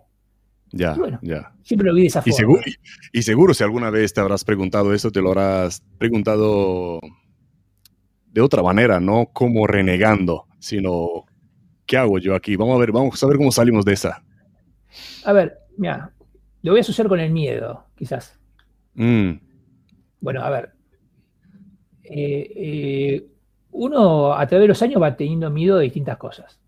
Cuando uno se pone a pensar qué es el miedo, el miedo es algo al que, que vamos a enfrentar porque no conocemos lo que hay es una puerta que vamos a pasar o un lugar que vamos a ingresar de lo desconocido. Entonces dicen, dicen, dicen que es como reacción natural a algo ficticio, algo que está por llegar. Algo está por llegar, perfecto. Cuando uno habla de miedo a la muerte, mm. mirá, en lo que lo metimos, ¿no? El miedo a la muerte. A ver, eh, ¿hay otra vida después de la muerte? Nadie lo sabe. Eh, ¿Se termina la vida? Nadie lo sabe. Entonces, ¿le tienes miedo a la muerte? Y todos tienen miedo a lo desconocido. Claro, a ver, vamos a suponer que no existe una vida después de esta vida. Vamos a suponer que no existe una que no existe. O sea, que mm. la muerte es esto, el día que cerró los ojos, se cerró la oscuridad total, dejaste tu ser. No hay más ser, no hay mm. más tot. Bueno, evidentemente, al no haber más tot, no hay más conciencia. No hay más que temer porque no existís más. Sí. Y si hay otra vida después de esta vida, seguramente que si hay un titiretero universal y creó este mundo y creó todos los seres que viven en este mundo y creó la energía para que esta energía a través del tiempo eh, vaya este, desplazándose, es un ser que nuestra razonabilidad no va a entender nunca. Entonces tampoco le tienes que tener miedo. Entonces, nuevamente, le tenemos miedo a lo que no conocemos. Y como nadie sabe la muerte, todos le tenemos miedo. Pero yo no sé si es así. Bueno, pero. Entonces, eh, ¿qué es? La respuesta inteligente a lo desconocido. Ahora, una vez que vos vas creciendo, vas teniendo miedo. Cuando sos chico le tenés miedo a que tu papá te pegue, o le tenés miedo a la oscuridad. Cuando sos más grande le tenés miedo al fracaso. Cuando sos jefe tenés miedo ya no a tu seguridad personal, sino a la seguridad personal del que viene atrás tuyo. O sea, a, través del tiempo vas teniendo distintos temores. Entonces, la razonabilidad de la persona hace que esos temores se vayan minimizando y que no entre en un pánico, que ahí está el problema. Cuando una persona no razona, se le genera pánico y no tiene respuestas a sus preguntas. Entonces, cuando algo que le tememos nos tenemos que empezar a preguntar y hacer un cuestionamiento. ¿A qué le estamos temiendo? Y empezar a usar la razón. Y vamos a encontrar la respuesta seguramente en una de las tantas preguntas que vamos a tener. Sí, Así que. Sí, te, Miguel, te volví loco. Miguel. Te volví loco no, no, no, me encantan. No. Eso se convierte filosófico. Pero vamos a hacer una pausa de lo filosófico. Comparte una anécdota, Miguel, con nosotros. Algo que te haya pasado. Algo que me ha pasado. Bueno, después de retirado pasado un millón de cosas. Sí, sí. Un millón de cosas realmente. Este, mm. Algo anecdótico. Bueno, hace un rato te comentaba que eh, el, policía eh, argentino es un policía diferente, quizás este, no, es de felicitar, no es y, tampoco, tampoco la sociedad. O sea, la sociedad mm. argentina no, no ve bien a la policía. Porque esto es de antaño, esto viene de la época de los gobiernos militares, donde eh, el, uniforme era algo mal visto, y esto a través del tiempo se fue perpetuando, y en la actualidad está muy, el policía está muy desprovisto de, muchas cosas, y no es, bien visto. Bueno. Eh, me voy a meter en un terreno que te dije hace un rato que seguramente me vas a contar, y antes que me preguntes te voy a responder yo. Bueno, eh, mi participación en una película que se estrenó hace poco, el día, de, el día de, estreno, yo lo voy a ver como cualquier hijo de Doña María de la Verdulera al cine local de acá de la localidad donde estoy yo. No fui ni a la van premier con los actores, fui a un cine de la ciudad. Fui con mi familia, con mi mujer, con una gorrita, bien desapercibido, pero fui del estreno. Yo conocía. Claro, como cualquier persona. Este, mm, eh, yo conocía parte de la película, porque obviamente la asesoré técnicamente, pero no conocía ni el final. La verdad es esa, no conocía el final de la película. Este, Así que me sentí como cualquier otro espectador el día del estreno. Acá el día del estreno se agotó las, localidades, había gente esperando afuera. Fue una película muy esperada por mucha gente porque fue un hecho conocido y aparte los actores que protagonizaban eh, eran muy conocidos en Argentina y son muy, son muy queridos. Bueno, entonces estaba Sileo sentado ahí con su familia, termina la película, sorpresa para Sileo, que al final de la película hay una especie de, de homenaje que hacen a Cecilio de, de, esa época, nombrándome y qué sé yo, lo sentí como eso. Y, diciendo esto, lo de salvó 168 víctimas, más de 60 episodios, lo que nombró. la verdad no sabía que iba a estar en el final de la película, me, sentí, la verdad, este, me emocionó mucho porque eh, es algo que hice, nada más. Entonces digo a mi familia, vamos a esperar que se vaya la gente del cine porque había mucha cantidad de gente. Vamos a esperar que yo estaba en la mitad de la sala hacia adelante. Se empieza a ir la gente del cine y alguien que me, reconoce dice, allá está Miguel Cineo, el verdadero negociador. Wow. Y se dio vuelta el teatro completo, el cine, empezaron a aplaudir y se empezaron a acercarme a saludar a ver, si yo esto lo cuento fuera de contexto, es algo de ciencia ficción que pase, porque mm. no pasa y no sé si va a volver a pasar. No, no, realmente no, no, no, no pasa. o sea, que, 300 personas desconocidas entre sí aplauden a un policía, no pasa. Wow. No, es, normal eso. Cuando salgo, bueno, la verdad me tomó muy, muy de sorpresa. Mi mujer me decía, levantate, te están aplaudiendo. Me decía, me levanté para que me vean.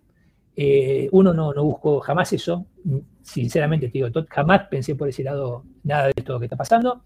Mm. Salí, que salió otras personas, y cuando estaba afuera me estaban esperando para sacarse foto conmigo como si fuera eh, no sé. Y eso fue realmente algo maravilloso porque me sentí embajador de los policías en ese momento. Sí, sí, sí. Hay que crédito. Dime. No, que de ahí más fue una locura todo. Todo fue una locura hay que, dar crédito a, los productores, ¿no? Y, eh, de la para transmitir eh, el mensaje correcto, ¿no? También eh, y más y más en vida que pues em, confirmar todo lo que ha pasado y hay, que dar crédito a, la película también, porque hay, hay, cosas que pasan, ¿no? Negociaciones que se ven en la tele, como, como el Big Brother, ¿no? En, directo. No es lo mismo que una película que te lo, te lo relata de otra manera. Es, diferente, es diferente. Sí, de todas formas, como que es una, es una ficción, hay una, o sea, el hecho existió realmente, pero está dramatizado en algunos sectores porque los tiempos que ponen la película no existieron. No deja de ser una película muy buena, muy buenos actores. Sí, buenísimo. Este, y, ser parte de la producción me llenó de orgullo, primero porque me gustan que las cosas se hagan bien.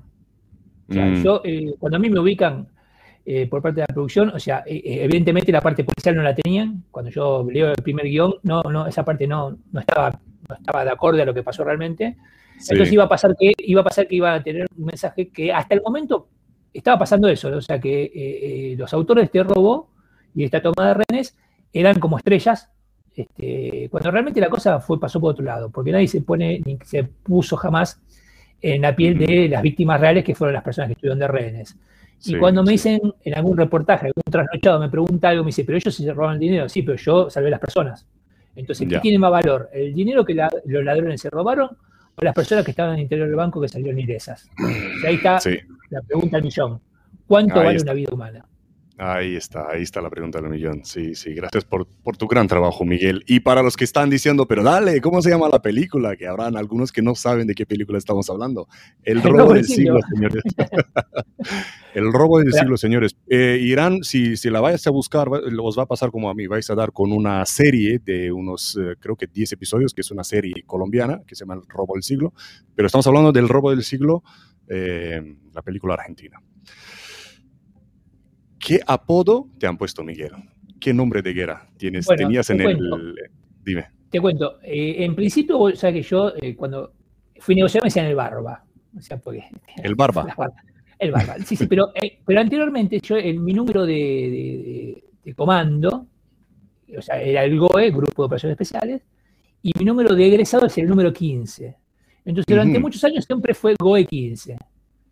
Porque a diferencia, el halcón tiene una, particularidad, ¿no? O sea, vale. te digo que yo fui parte del de, staff de instructores de, las fuerzas especiales y vos le decís al, cursante, a ver, ¿qué nombre te gustaría tener? ¿Qué nombre de guerra?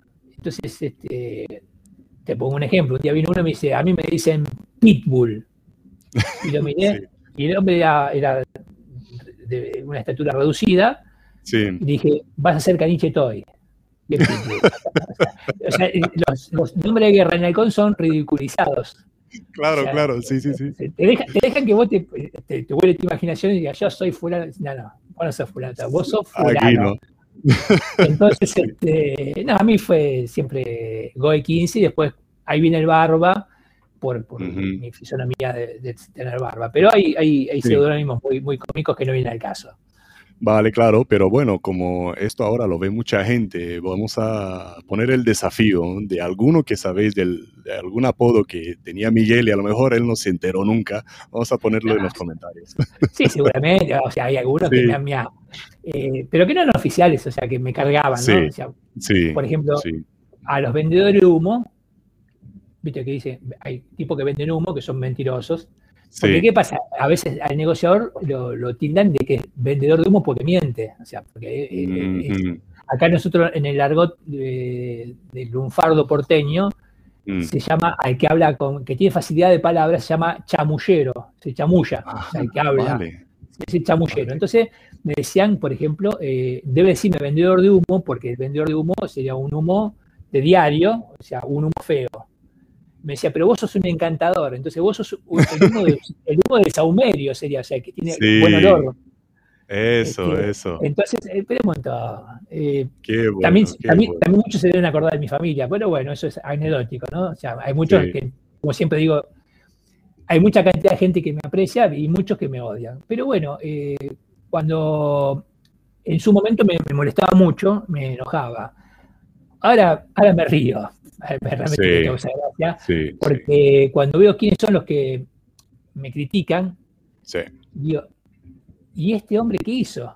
O sea, ahí, está, la historia, ¿no? Entonces, a ver, cuando critican, dice, a ver, no, porque fulano, y como cuando vos tenés muchos años en una profesión y andás por todos lados, y yo fui un, espíritu inquieto y anduve por, un montón de países, este, vos conoces a todos, ya empezás a conocer mucha gente. Entonces mm. vos sabés quién es, quién es, verdadero, quién es auténtico y quién es mentiroso. Ah, claro, claro. Al principio, al principio de, la charla nombraste a un amigo en común, este, José, eh, Joselito. Este, Joselito, eh, un, renegado también de, los mentirosos, un tipo auténtico, un tipo que trabajó mucho, una escolta de raza, y cada tanto le da duro. Pero ¿por qué duro? Porque el tipo es exitoso en lo que hace. Eso.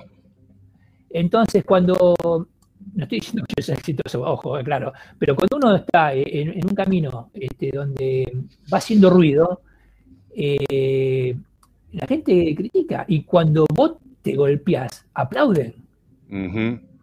Entonces, este, eh, eso a veces me da mucha fuerza y yo, yo a veces este, hago comentarios para, que se enteren.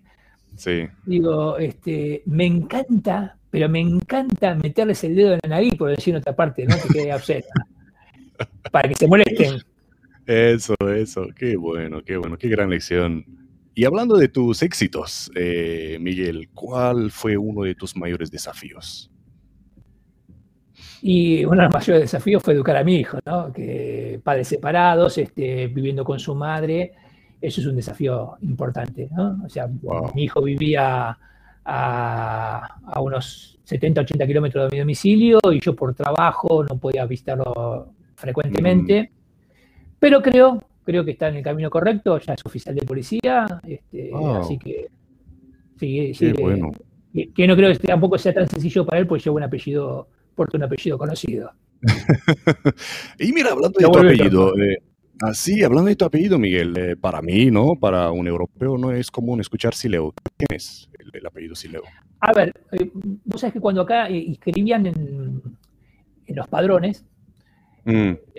cuando los inmigrantes venían de, Europa, sea, acá, vos sabés que mm. la tierra argentina es, un, los originarios de las tierras argentinas son tehuelches, son indios, son gente, después vinieron de España a colonizar y, hay un crisol de razas eh, increíble. O sea, hay españoles, muchísimos, italianos hay muchísimos. Y acá yo tengo un poco de. Yo tengo. Mis bisabuelos eran italianos, ¿no? Pero también tengo eh, una rama que eh, viene de Grecia, o sea que hay una mezcla de lanza ahí de italianos y griegos. Pero yo me, me, me oriento más para el lado de los italianos. Vale de ahí, de ahí el apellido, ¿no? Vale, vale, vale, vale.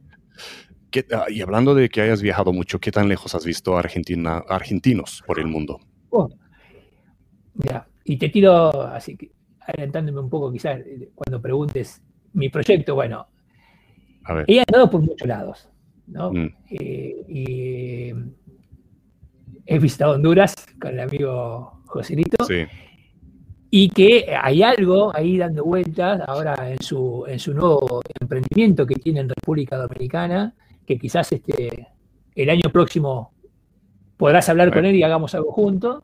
Hay algo en el horno, sí. Hay algo dando vuelta. Eh, así que he andado por Sudamérica bastante, he andado por todos los países sudamericanos, casi todos. Bolivia, Chile, no, perdón, Chile no estuve, estuve en Bolivia, estuve en Uruguay, Brasil, Ecuador varias veces. Honduras, México, bueno, en Europa estudié en España, viví un año allá. Este, bueno, países europeos conozco casi todos, pero una perla increíble que esto sí te lo puedo asegurar. Y te mando un saludo grande a mi amigo Martín de, del grupo de Swishoting de Suiza. Te cuento que por esto de las redes, un día se contacta conmigo un argentino que fue policía aquí en Argentina y fue alumno mío. Y dejé, fue, yo fui alumno suyo, eh, hace unos años me fui de policía y vivo en Suiza, viví muchos años en Alemania. Quedó. Seguimos conectándonos, me manda mensajes, después le pasé el WhatsApp. Eh, me empieza a contar de que era gerente de una empresa en un casino, el Hotel Casino, y este, que había comprado el fondo de comercio de, un polígono.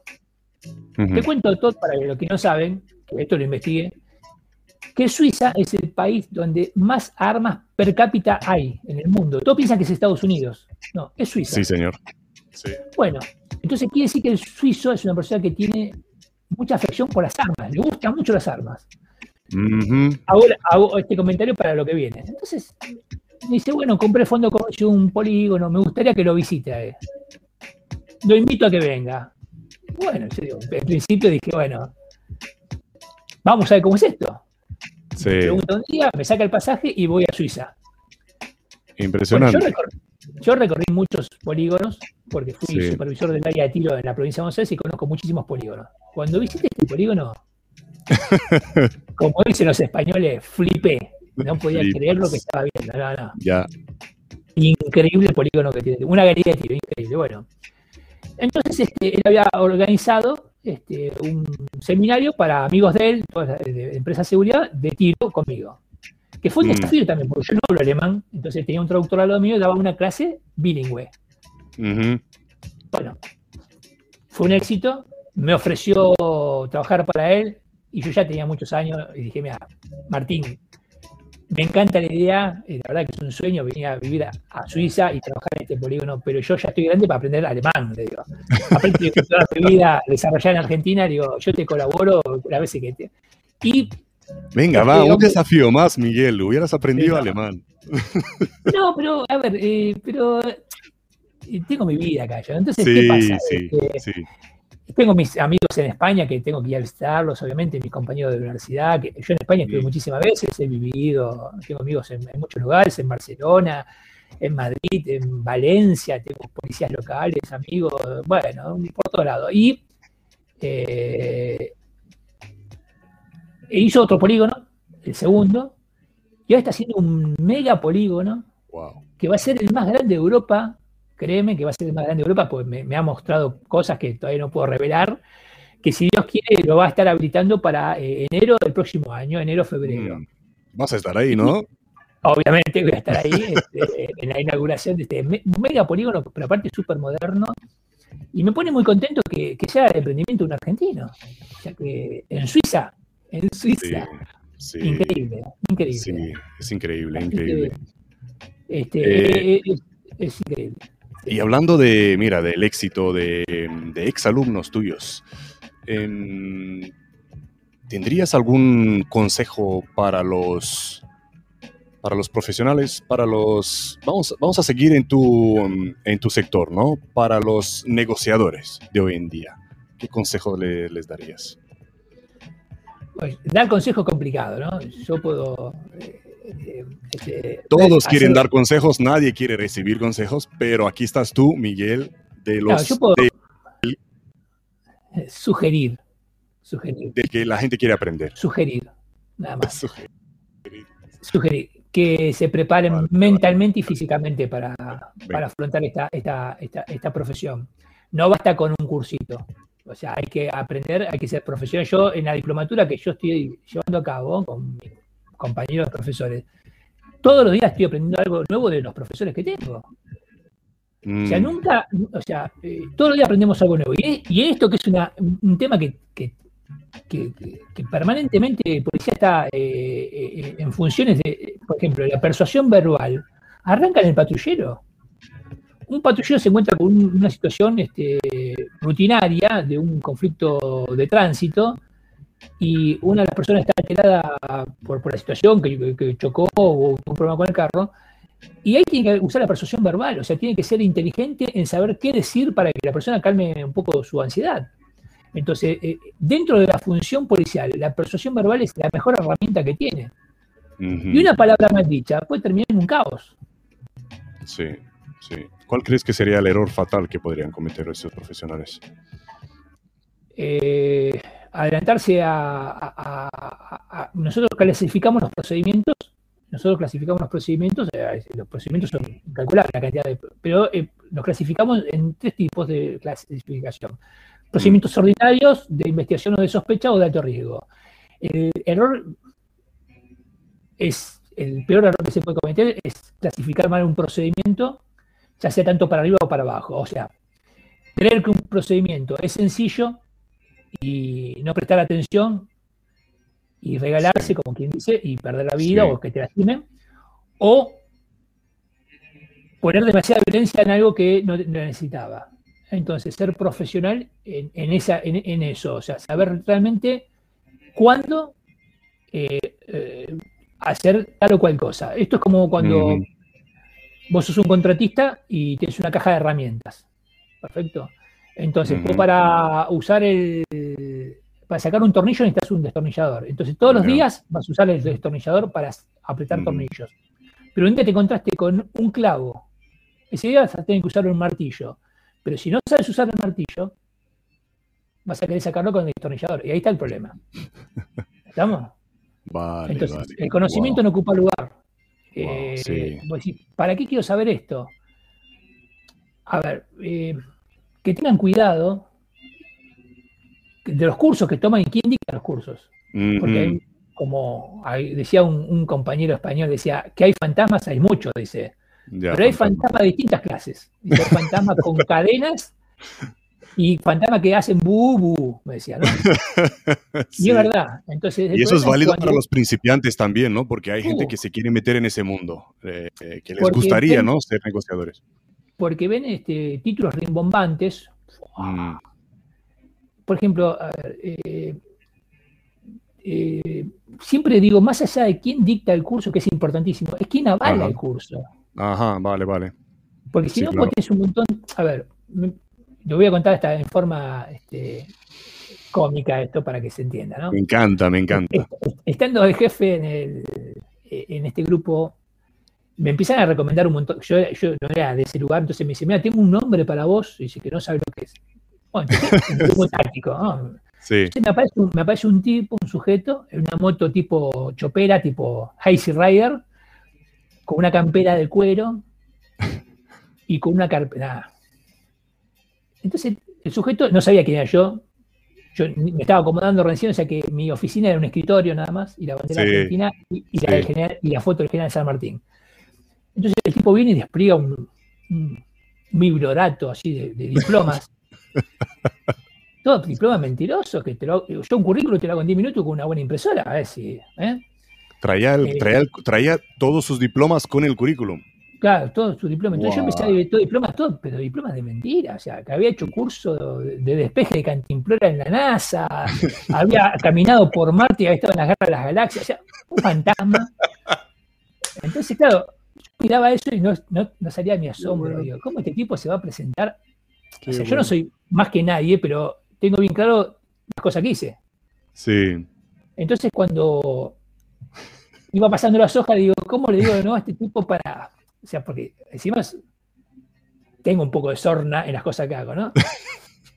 Cierro, esa carpeta que me trae y digo, la verdad, te este, lo felicito, digo, de todo corazón, digo, pero usted no podría estar jamás acá, digo, porque está subvaluado, digo, usted está por arriba de lo que sería yo, digo, usted está por arriba de mis conocimientos, yo me tengo que ir de acá. Qué caballero que eres, qué me dice, no, no, pero ¿cómo? Me dice, no, no, le digo, la verdad que le agradezco mucho que haya molestado hasta acá, le digo, pero usted ya está no sé qué, cómo está trabajando en policía, tiene que estar en otro lugar. se fue. ¿Cómo le decís a un tipo esto que es un necio? Mm. Porque el problema es que el tipo se lo crea. Ese es el problema, ¿no? O sea, que se crea lo que, lo que hizo. Y el problema es que encima dictaba cursos. Que el que hace el curso crea que lo que le está dictando este sujeto es lo que tiene que hacer. Y lo compagino con otra cosa, me acordé de una peor todavía. Dale, dale, me gustaría escucharla. Estoy en un, en un GAT y me aparece un sujeto que había hecho el curso con el SWAT. Escuchá esta que no tiene desperdicio. Y vamos, 1 y 46 se van a aburrir de todas las cosas que estamos hablando. ¿Qué va? ¿Qué va? Estamos calentando. acá, estoy mostrando, por si no se ve, que estamos acá. A ver, espérate, te voy a poner en pantalla completa. Ahí está, ahí se está viendo. Porque aquí el que no ve, esto es bien de Argentina, ¿eh? son las Malvinas. Perfecto, ahí está. Las Malvinas, vale. vale. siempre en el corazón, para los argentinos. Bueno, estoy en un GAT y me aparece un sujeto que ya era miembro de ese GAT, diciendo que había estado haciendo un curso con el SWAT. Eso te cuento que había estado en Argentina entrenando con el Halcón y con el GEOF, que es el otro grupo especial más mm. antiguo que tiene, eh, que es el grupo de, especial de operaciones federales de ese momento. Entonces, excepcionalmente, si no estuviste en el no estuviste en el, en el GEOF, no pudiste haber recibido una capacitación del SWAT, que era la única vez que había venido a la Argentina. Bueno, pero el sujeto mm. había que había hecho el curso, se ponía el escudo de SWAT, un necio. Él había hecho un curso con unos sujetos que decían que eran de SWAT, que después terminó siendo que no era verdad, pero no importa. Vale. Y andaba con su. Entonces, estamos entrenando en este GAT donde yo le daba curso. Estaba entrenando y veo que el sujeto debe llevar el arma acá adelante y la lleva acá arriba. Yo no. Para, para, para, para. Vamos a ver cómo es esto. Vos fíjate cómo están todos tus compañeros, están todos con el arma acá adelante y vos que no me dice, no, porque mi instructor del SWAT me dijo, no, para, campeón, yo te, yo te voy a con esto. Acá ya yo era superior jerárquico, ¿no? Pero eso para que lo entienda. Yo, te explico una cosa. Acá hay una música que se está tocando y todos bailan al compás de esa música. Qué bueno. Pero la partitura no la escribí yo. La escribió la gente que sabe mucho más que yo, que los americanos, que hacen allanamiento hace muchos años, el halcón y el geof. Si vos no querés ser parte de la danza, vas a la guardia, agarras el libro y escribís las novedades en el libro. Se termina la mm. canción. Al rato el hombre entendió la mecánica de lo que le estaba explicando y iba con el arma adelante. Fin del primer capítulo. Vamos a un allanamiento. Vamos a un allanamiento. Mm. Y nosotros usamos la balaclava, el casco. Sí. sí. Me bajo para eh, armar el equipo y lo veo sin el casco. Entonces le digo, ¿su casco? No, porque mi instructor del SWAT me dijo que el casco, yo no, no iba a poner a discutir. Eh, quédese eh, cuidando el móvil, le dije. o sea, ¿qué te va a poner a discutir con ese tipo? ¿Entendés? Sí. Entonces, eh, el problema es cuando creen que lo que aprendieron es lo máximo y lo quieren poner en práctica. Y ahí está el problema. Que no solamente van a ser lastimados ellos, que pueden lastimar a un compañero. Claro, claro, claro. Qué bueno escuchar esas lecciones, ¿no? De, que te han dado la vida y cómo las has solucionado tú, que eres un experto en diálogo. Me encanta cómo dialogas con la gente. Me encanta. Eh, me gustaría mm, saber cómo ves tú hacia, hacia dónde va después, pero primero, eh, ¿cómo ves el sector? ¿Cómo ves la policía en, Argentina en las últimas décadas y hacia dónde crees que va? ¿Eres optimista? A ver, si no sería optimista no estaría trabajando nuevamente contratado como policía. Yo siempre creo que el vaso hay que verlo siempre lleno. Yo creo que, sí, o sea, eh, las, policías, no solamente la mía, siempre están sujetos a, cuestiones políticas y de políticos de turno. Mm. Eh, por eso a veces uno cuando escucha que, tal o cual político hizo o tal cual cosa, no, lo que lo hizo fue la policía, que después e, e, ese político se utilizó ese procedimiento para su campaña, es otra historia. Ajá, vale. Eso, estamos acostumbrados los policías. Yo de que soy chiquito en policía escuché siempre lo mismo. O sea, la policía hace un procedimiento o esclarece un hecho y después aparece el político este, dando la conferencia de prensa. Pero mm. el policía, el que es policía de raza, este, está tiene que estar encaminado. O sea, las instituciones quedan, las personas pasan. Entonces, eh, ojalá, ojalá, este, eh, aprendan de cosas, de errores pasados para que no lo vuelvan a repetir y que, que, tenga un crecimiento. Eh, de todas formas, uno no puede pedirle tampoco, eh, los policías que, están en la actualidad son bonadienses, o sea, no, no pueden pedirle tampoco a, la policía que entrene ciudadanos suizos. O sea, si la policía tiene una deficiencia es porque la sociedad está deficiente. Pero no hablo solamente de, mm. no hablo de mi policía, ya hablo en lo general, porque eh, el, problema de, las policías es mundial. Sí. Este, entonces, este, mm, ojalá... ¿Crees que, ¿Crees que está fallando algo en el sistema de formación? Yo mm, con esto me van a hacer pedazo, pero lo, voy a decir. O sea, eh, yo vengo de una época donde era más estricto todo. Eh, todo era más estricto. O sea, de la formación eh, como, como, cadete o como aspirante, eh, ya la escuela era más estricta. Hoy por hoy, al querer ayornarlo, o sea, se fueron para el otro lado.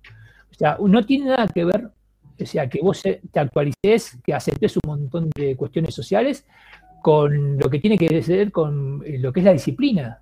O sea, un cuerpo tiene que ser disciplinado. ¿Por qué? Porque en el momento real donde hay riesgo de vidas, ya sea tanto de la sociedad o de los policías, si no hay disciplina, se pierde el mando y se pierde la operación.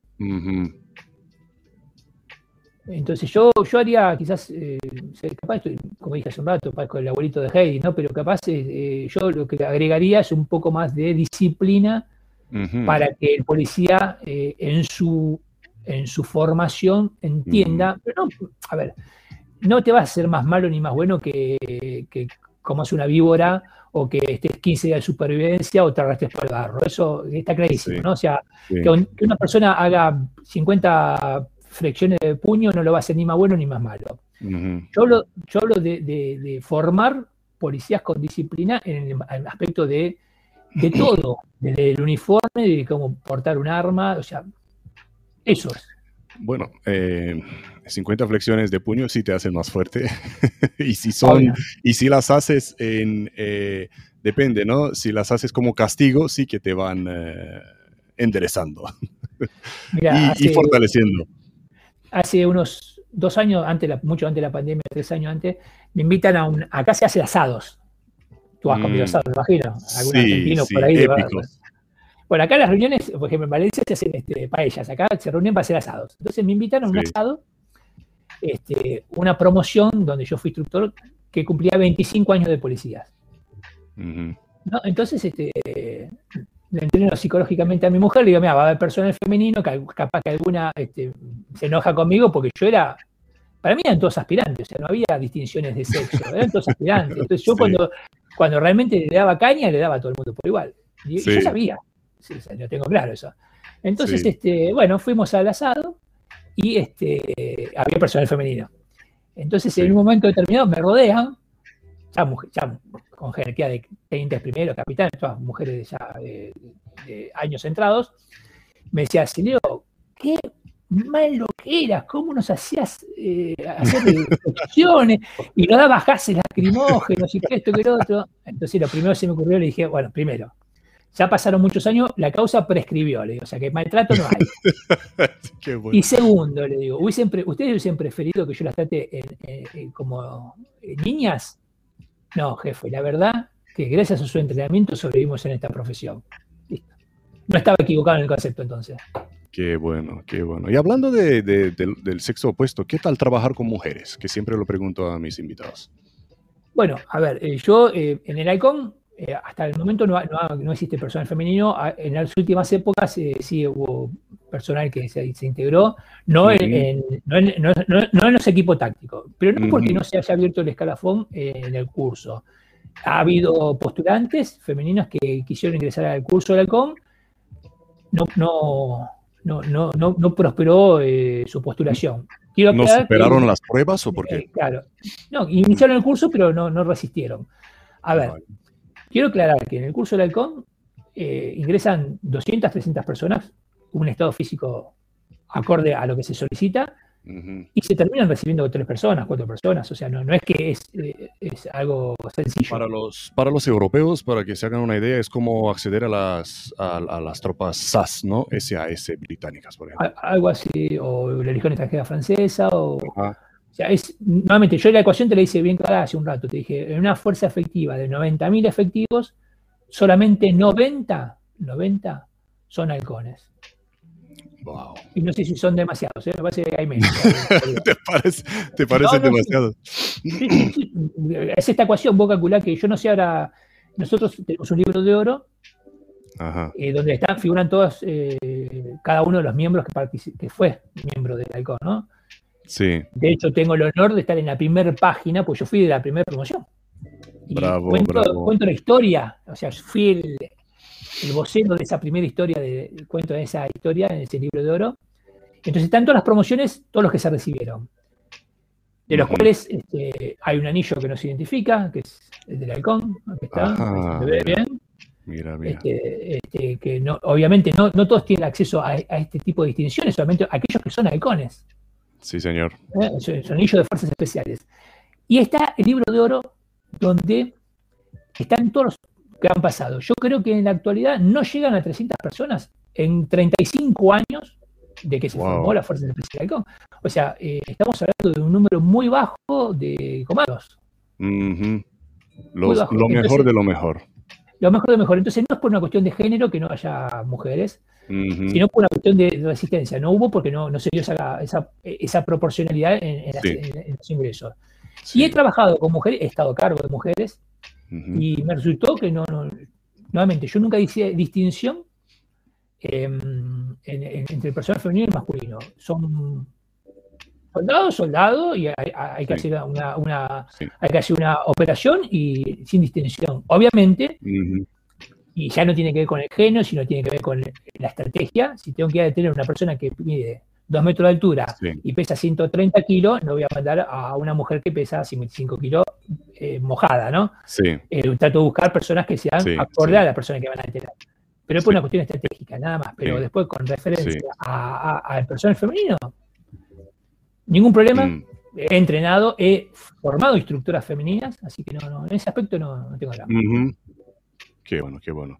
Vamos a, seguimos con lo táctico, eh, pero en la vida privada. Miguel, ¿hay algo, estás siempre preparado? ¿Hay algo sin lo cual no sales de casa? ¿Qué llevas encima? A ver, este, sería revelar muchas cosas este, eh, en un video, ¿no? Pero bueno. Yo cuando hice eh, cuando hago un cálculo de la cantidad de, de allanamientos que hice, siempre los hago en forma, este, calculando menos. Entonces, cuando uno hace un cálculo que estuvo más de 25 años, porque yo tuve, tengo 34 años, casi 34 años eh, de policía, pero estuve más de 25 años haciendo allanamientos, este, haciendo dos o tres allanamientos por noche o cinco a la semana. Si multiplicamos, estoy muy por arriba de los 5.000 mm. allanamientos de mediano y de alto riesgo. Entonces ha metido presa mucha gente. Mucha gente. Sí. Entonces, este, ya mi cara es conocida y bueno, mm. eh, como te decía hace un rato, el día que me tiene que tocar me va a tocar, pero tampoco me voy a regalar. Obviamente, este, siempre eh, tengo portación de arma eh, que me la da el Ministerio Público. Nosotros tenemos acá, como en España, la intervención de mm. armas, acá se llama ADMAC. Tengo mi portación de armas siempre al día. Y siempre ando armado ya es una parte de la costumbre que tiene uno de andar por la vida. Calcula que yo ando armado de a partir de los 19 años. Wow, wow. Y hablando de andar armado, Miguel, el otro día mirando la película, te veo en, en tu entrada dentro del banco y te veo la pistola con semejante cargador. ¿Dónde ibas cargador? Cuéntame, ¿por qué este cargador tan grande? No, no, es, un, es una. lo que pasa es que quizás en la, película no se ve, creo que sí, es una Glock 18, es una Glock automática que tiene selector de disparo. Y este, esa pistola era provista. O sea, yo en mi, época de operador, de comando táctico, si bien era negociador, yo tenía provisto mi, en ese momento no, porque yo fui como negociador, pero siempre tuve provisto mi fusil. Acá eh, no se llama subfusil, acá se llama pistola ametralladora, o el caso de la pistola ametralladora, tenía un MP5 y una pistola Glock 18 con cargadores, largos. Y este, en la historia real de la, del ingreso a la toma de rena del Banco Río, yo ingreso con una pistola Glock 18 con ese tipo de cargador. Y eso, eso fue real. Eso fue, hay muchas cosas de, la realidad que están plasmadas en la película. Sí, sí, sí, ¿no? Qué bueno, qué bueno. Eh, ¿Usas algún truco Miguel, para mantener esa actitud, para estar ahí tan activo? ¿Algún truco para estar despierto, para estar ordenado? No sé. Me alimento, me alimento asado y ¿Cuál es tu secreto? me alimento asado y tomo mate todos los días. Bueno, más de uno dirá, A ver. Ah, pues yo lo mismo, pero... Mira, eh, eh, es imposible si no eh, si, si, eh, si, en esta profesión, como yo te dije hace un rato, yo hace 15 años que estoy en, pareja con, mi mujer, mi compañía de la vida, socia y representante de ahora, este, si no tienes a alguien acorde a, lo que vos haces a diario, eh, es imposible avanzar en la vida. Entonces, acá hubo una mm. concordancia, por ejemplo, yo te decía que día por medio salimos a trotar, este, 10 kilómetros, yo, a veces me emociono y hago 12, o sea, yo sigo largo. y eh, ella, ella, ella viene atrás, ¿entendés? Eh, la espero, o sea, eh, vuelvo a buscarla y, a pesar de que es una chica ya que cruzó la barrera de los 45, este, mm. viene a paso firme atrás mío, entonces eso lo hace loable y, este, y es el conjunto, perfecto, ¿no? Porque si no estás este, con alguien que sigue tu locura, es imposible. Y la actitud es esa. Yo creo, eh, por esa cuestión del titiritero que me eligió, eh, quizás este, como un referente, que como te decía hace un rato, que me están pasando algunas cosas, eh, trato siempre estar este, pum, para arriba. O sea, siempre arriba, trato de hacer cosas. Eh, todos los días que salgo a correr lo pongo como estado en, mi WhatsApp para que vean, vean que a pesar de mis casi 58 años sigo trotando todos los días. Este, y seguro que motivas a más de uno que salga a correr. Yo creo que sí. Aparte le digo, che, loco, ¿cuándo vamos a salir a correr? O sea, eh, y, todas las cosas que, o sea, digo, mira, ahora, estoy poniendo a, punto la bicicleta para empezar a hacer mountain bike, este, me hago esto, o sea, y todo me, me dicen, pero vos estás haciendo, por ejemplo, ¿no? Me estás, no haciendo Kaiser. Yo sí, está buenísimo. ¿Cuándo, ¿cuándo venís a hacer Kaiser conmigo? O a hacer eh, surf. Voy tratando de, eso, ¿no? Eh, y te cuento que, eh, por recomendaciones de, muchos periodistas que ahora se han acercado mucho al ser visible Miguel Sileo, yo hasta que mm. no me retiré no fui visible, este, mm. me dijeron, vos tenés que contar una historia, vos tenés que contar tu historia. Entonces ahí empecé a un día a escribir. Y cuando yo no soy Neruda ni Borges, obviamente, ¿no? Yo puedo contar historias. Este, pero cuando empecé a escribir, empecé a dar cuenta que quizás el, valor de la escritura que yo puedo dar especialmente es la de la motivación. Es de ver como un mm. chico de un barrio carenciado, a pesar de, todas las vicisitudes que tuvo familiares, este, eh, siguió remando, yo entré a la policía sin el secundario, lo hice en forma nocturna y después lo terminé dando en forma libre. Y después terminé estudiando en una universidad europea, después terminé mis estudios en una universidad aquí en Buenos Aires. Tengo dos títulos universitarios y ahora mm. soy director de una diplomatura. O sea, o sea, eh, no te tenés que quedar aquí. ¿Cuándo vas a escribir un libro, Miguel? Venga, va. Dime, ¿cuándo vas a escribir un libro? Si, Dios quiere, si Dios quiere, si Dios quiere. Eh, eh, yo calculo para enero, febrero del próximo año ya va a estar este, ya salido del horno, como quien diría. Este, que bueno, no es más ni más ni menos que la historia de, alguien que luchó, que le da para adelante y que tuvo la suerte de que el titiritero lo puso en lugares y lo protegió, quizás, ¿no? no hizo que no, lo lastimen. Así que bueno, es eso. Sí, sí. El legado, es dejar un poco eso, ¿no? Dejar un poco al que viene atrás. Y estás dejando, y estás dejando mucho, y, te estamos muy agradecidos por ello. Inspiración, Miguel. Pero ¿quién te inspira a ti? Quiero saber. No, yo creo, yo creo que eh, la familia, o sea, no, bajar los, brazos mm. significa que, vos este, tenés una responsabilidad con mucha gente, ¿no? Hacia arriba hacia los costados y hacia abajo, o sea, hacia arriba mi madre, este, hacia mi costado mi mujer y, hacia abajo mi hijo, o sea, eh, mis compañeros, o sea, mis propios compañeros, los que son muy cercanos, son muchas veces el motor de, muchas cosas. Me dicen, hacelo, hacelo y, y bueno. También, también eh, quizás sea un poco eh, lo que yo te decía hace un rato, que el policía está tan desprestigiado, tan, y bueno, quizás tener un poco eh, esta posibilidad de ser un poco más visible que algunos otros compañeros que son invisibles y que quizás hacen a diario cosas que son importantísimas y trascendentales, pero no tienen la prensa que uno quizás tuvo por suerte o por esa cosa de la vida. Este, y ser un poco también eso, ¿no? O sea, eh, no, es que yo me estoy poniendo en el, papel de representante de la policía, ni mucho menos. Ojo, claro, eso ni soy nada pero una vez, un día, eh, una persona me pidió, ya para ir finalizando, porque si no va a ser aburridísimo y todo, pero una persona me pidió si le hacía un video para el papá que no. Que va, que va, dale, estaba dale. que, estaba enfermo, ¿viste? Entonces, una persona que no conocía yo, por Facebook me dijo, si leo, vos que salís a correr y, y subís video, me dice, le mandás a mi entonces eh, le hago un video y le digo, este video es para fulano que está en la cama, arriba, campeón, salía a correr, salía a caminar, hace algo. Entonces, eh, un compañero me dice, che, ¿qué vos que andás subiendo esos videos? ¿Qué, qué sos youtuber? ¿Qué, Pero me dijo de mala manera, y eso me, jodió, ¿no? Una persona que una persona, no, aparte de una persona, jode cuando es una persona que vos apreciás, ¿no? Eh, yo no soy mm. youtuber, pero solo el hecho de que el mensaje mío sirva para que una persona, una sola persona, cambie su manera de vivir, Listo. Sí. Pensá lo que vos quieras. Y, y lo sigo haciendo. Sí. Me tiene sin Qué cuidado. bueno, qué grande. Qué grande, qué grande. Miguel, quiero saber qué te quita el sueño a ti.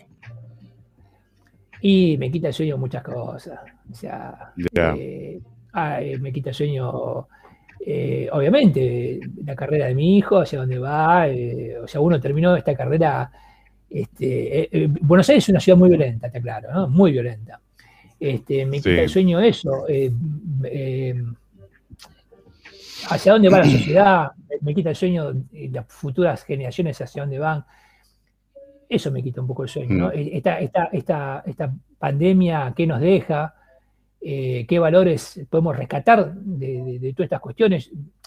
Ver, Yo vi y veo mucha gente que está haciendo acciones solidarias y eso me parece maravilloso. ¿Por qué? Porque ya en, en momentos realmente de, de- de mucha crudeza, eh, hace realmente aflorar la verdadera persona, tanto para bien como para mal. Entonces, acá Sí. está- se está viendo a veces muchas personas que en momentos de mucha dureza está aflorando cosas buenas. Y eso, por un Sí. lado, está bueno, pero también hay mucha gente que es muy hija de puta y está aprovechando estas cosas. Entonces, eso también Sí, me preocupa. qué bueno, qué bueno. Fíjate tú que te preocupan cosas eh, que tienen que ver con tu prójimo, ¿no? No tienen que ver tanto contigo. Y esto demuestra la gran persona que eres. Eh, y al final, Miguel, ¿qué te ha enseñado la vida? ¿Me escuchas? Qué buena pregunta. ¿eh? Eh, Ah, sí. Sí, sí, qué buena pregunta, estaba pensando. ¿Qué te enseña la vida? Y la vida te enseña que, y, y- y volviéndonos un poco a, a la filosofía de antes, ¿no? Vamos a suponer, Mm. por un instante nada más, que realmente no se termina eh, en la oscuridad, que hay algo más allá. Vamos a suponer. Sí. Sí. Vos fíjate que Me todas las gusta creer lo mismo. Dicen algo. Vamos a suponer, ¿no? Este, pero todas las religiones confluyen en una sola cosa. ¿Y qué dicen todas las religiones? Que hay que ser bueno en la vida.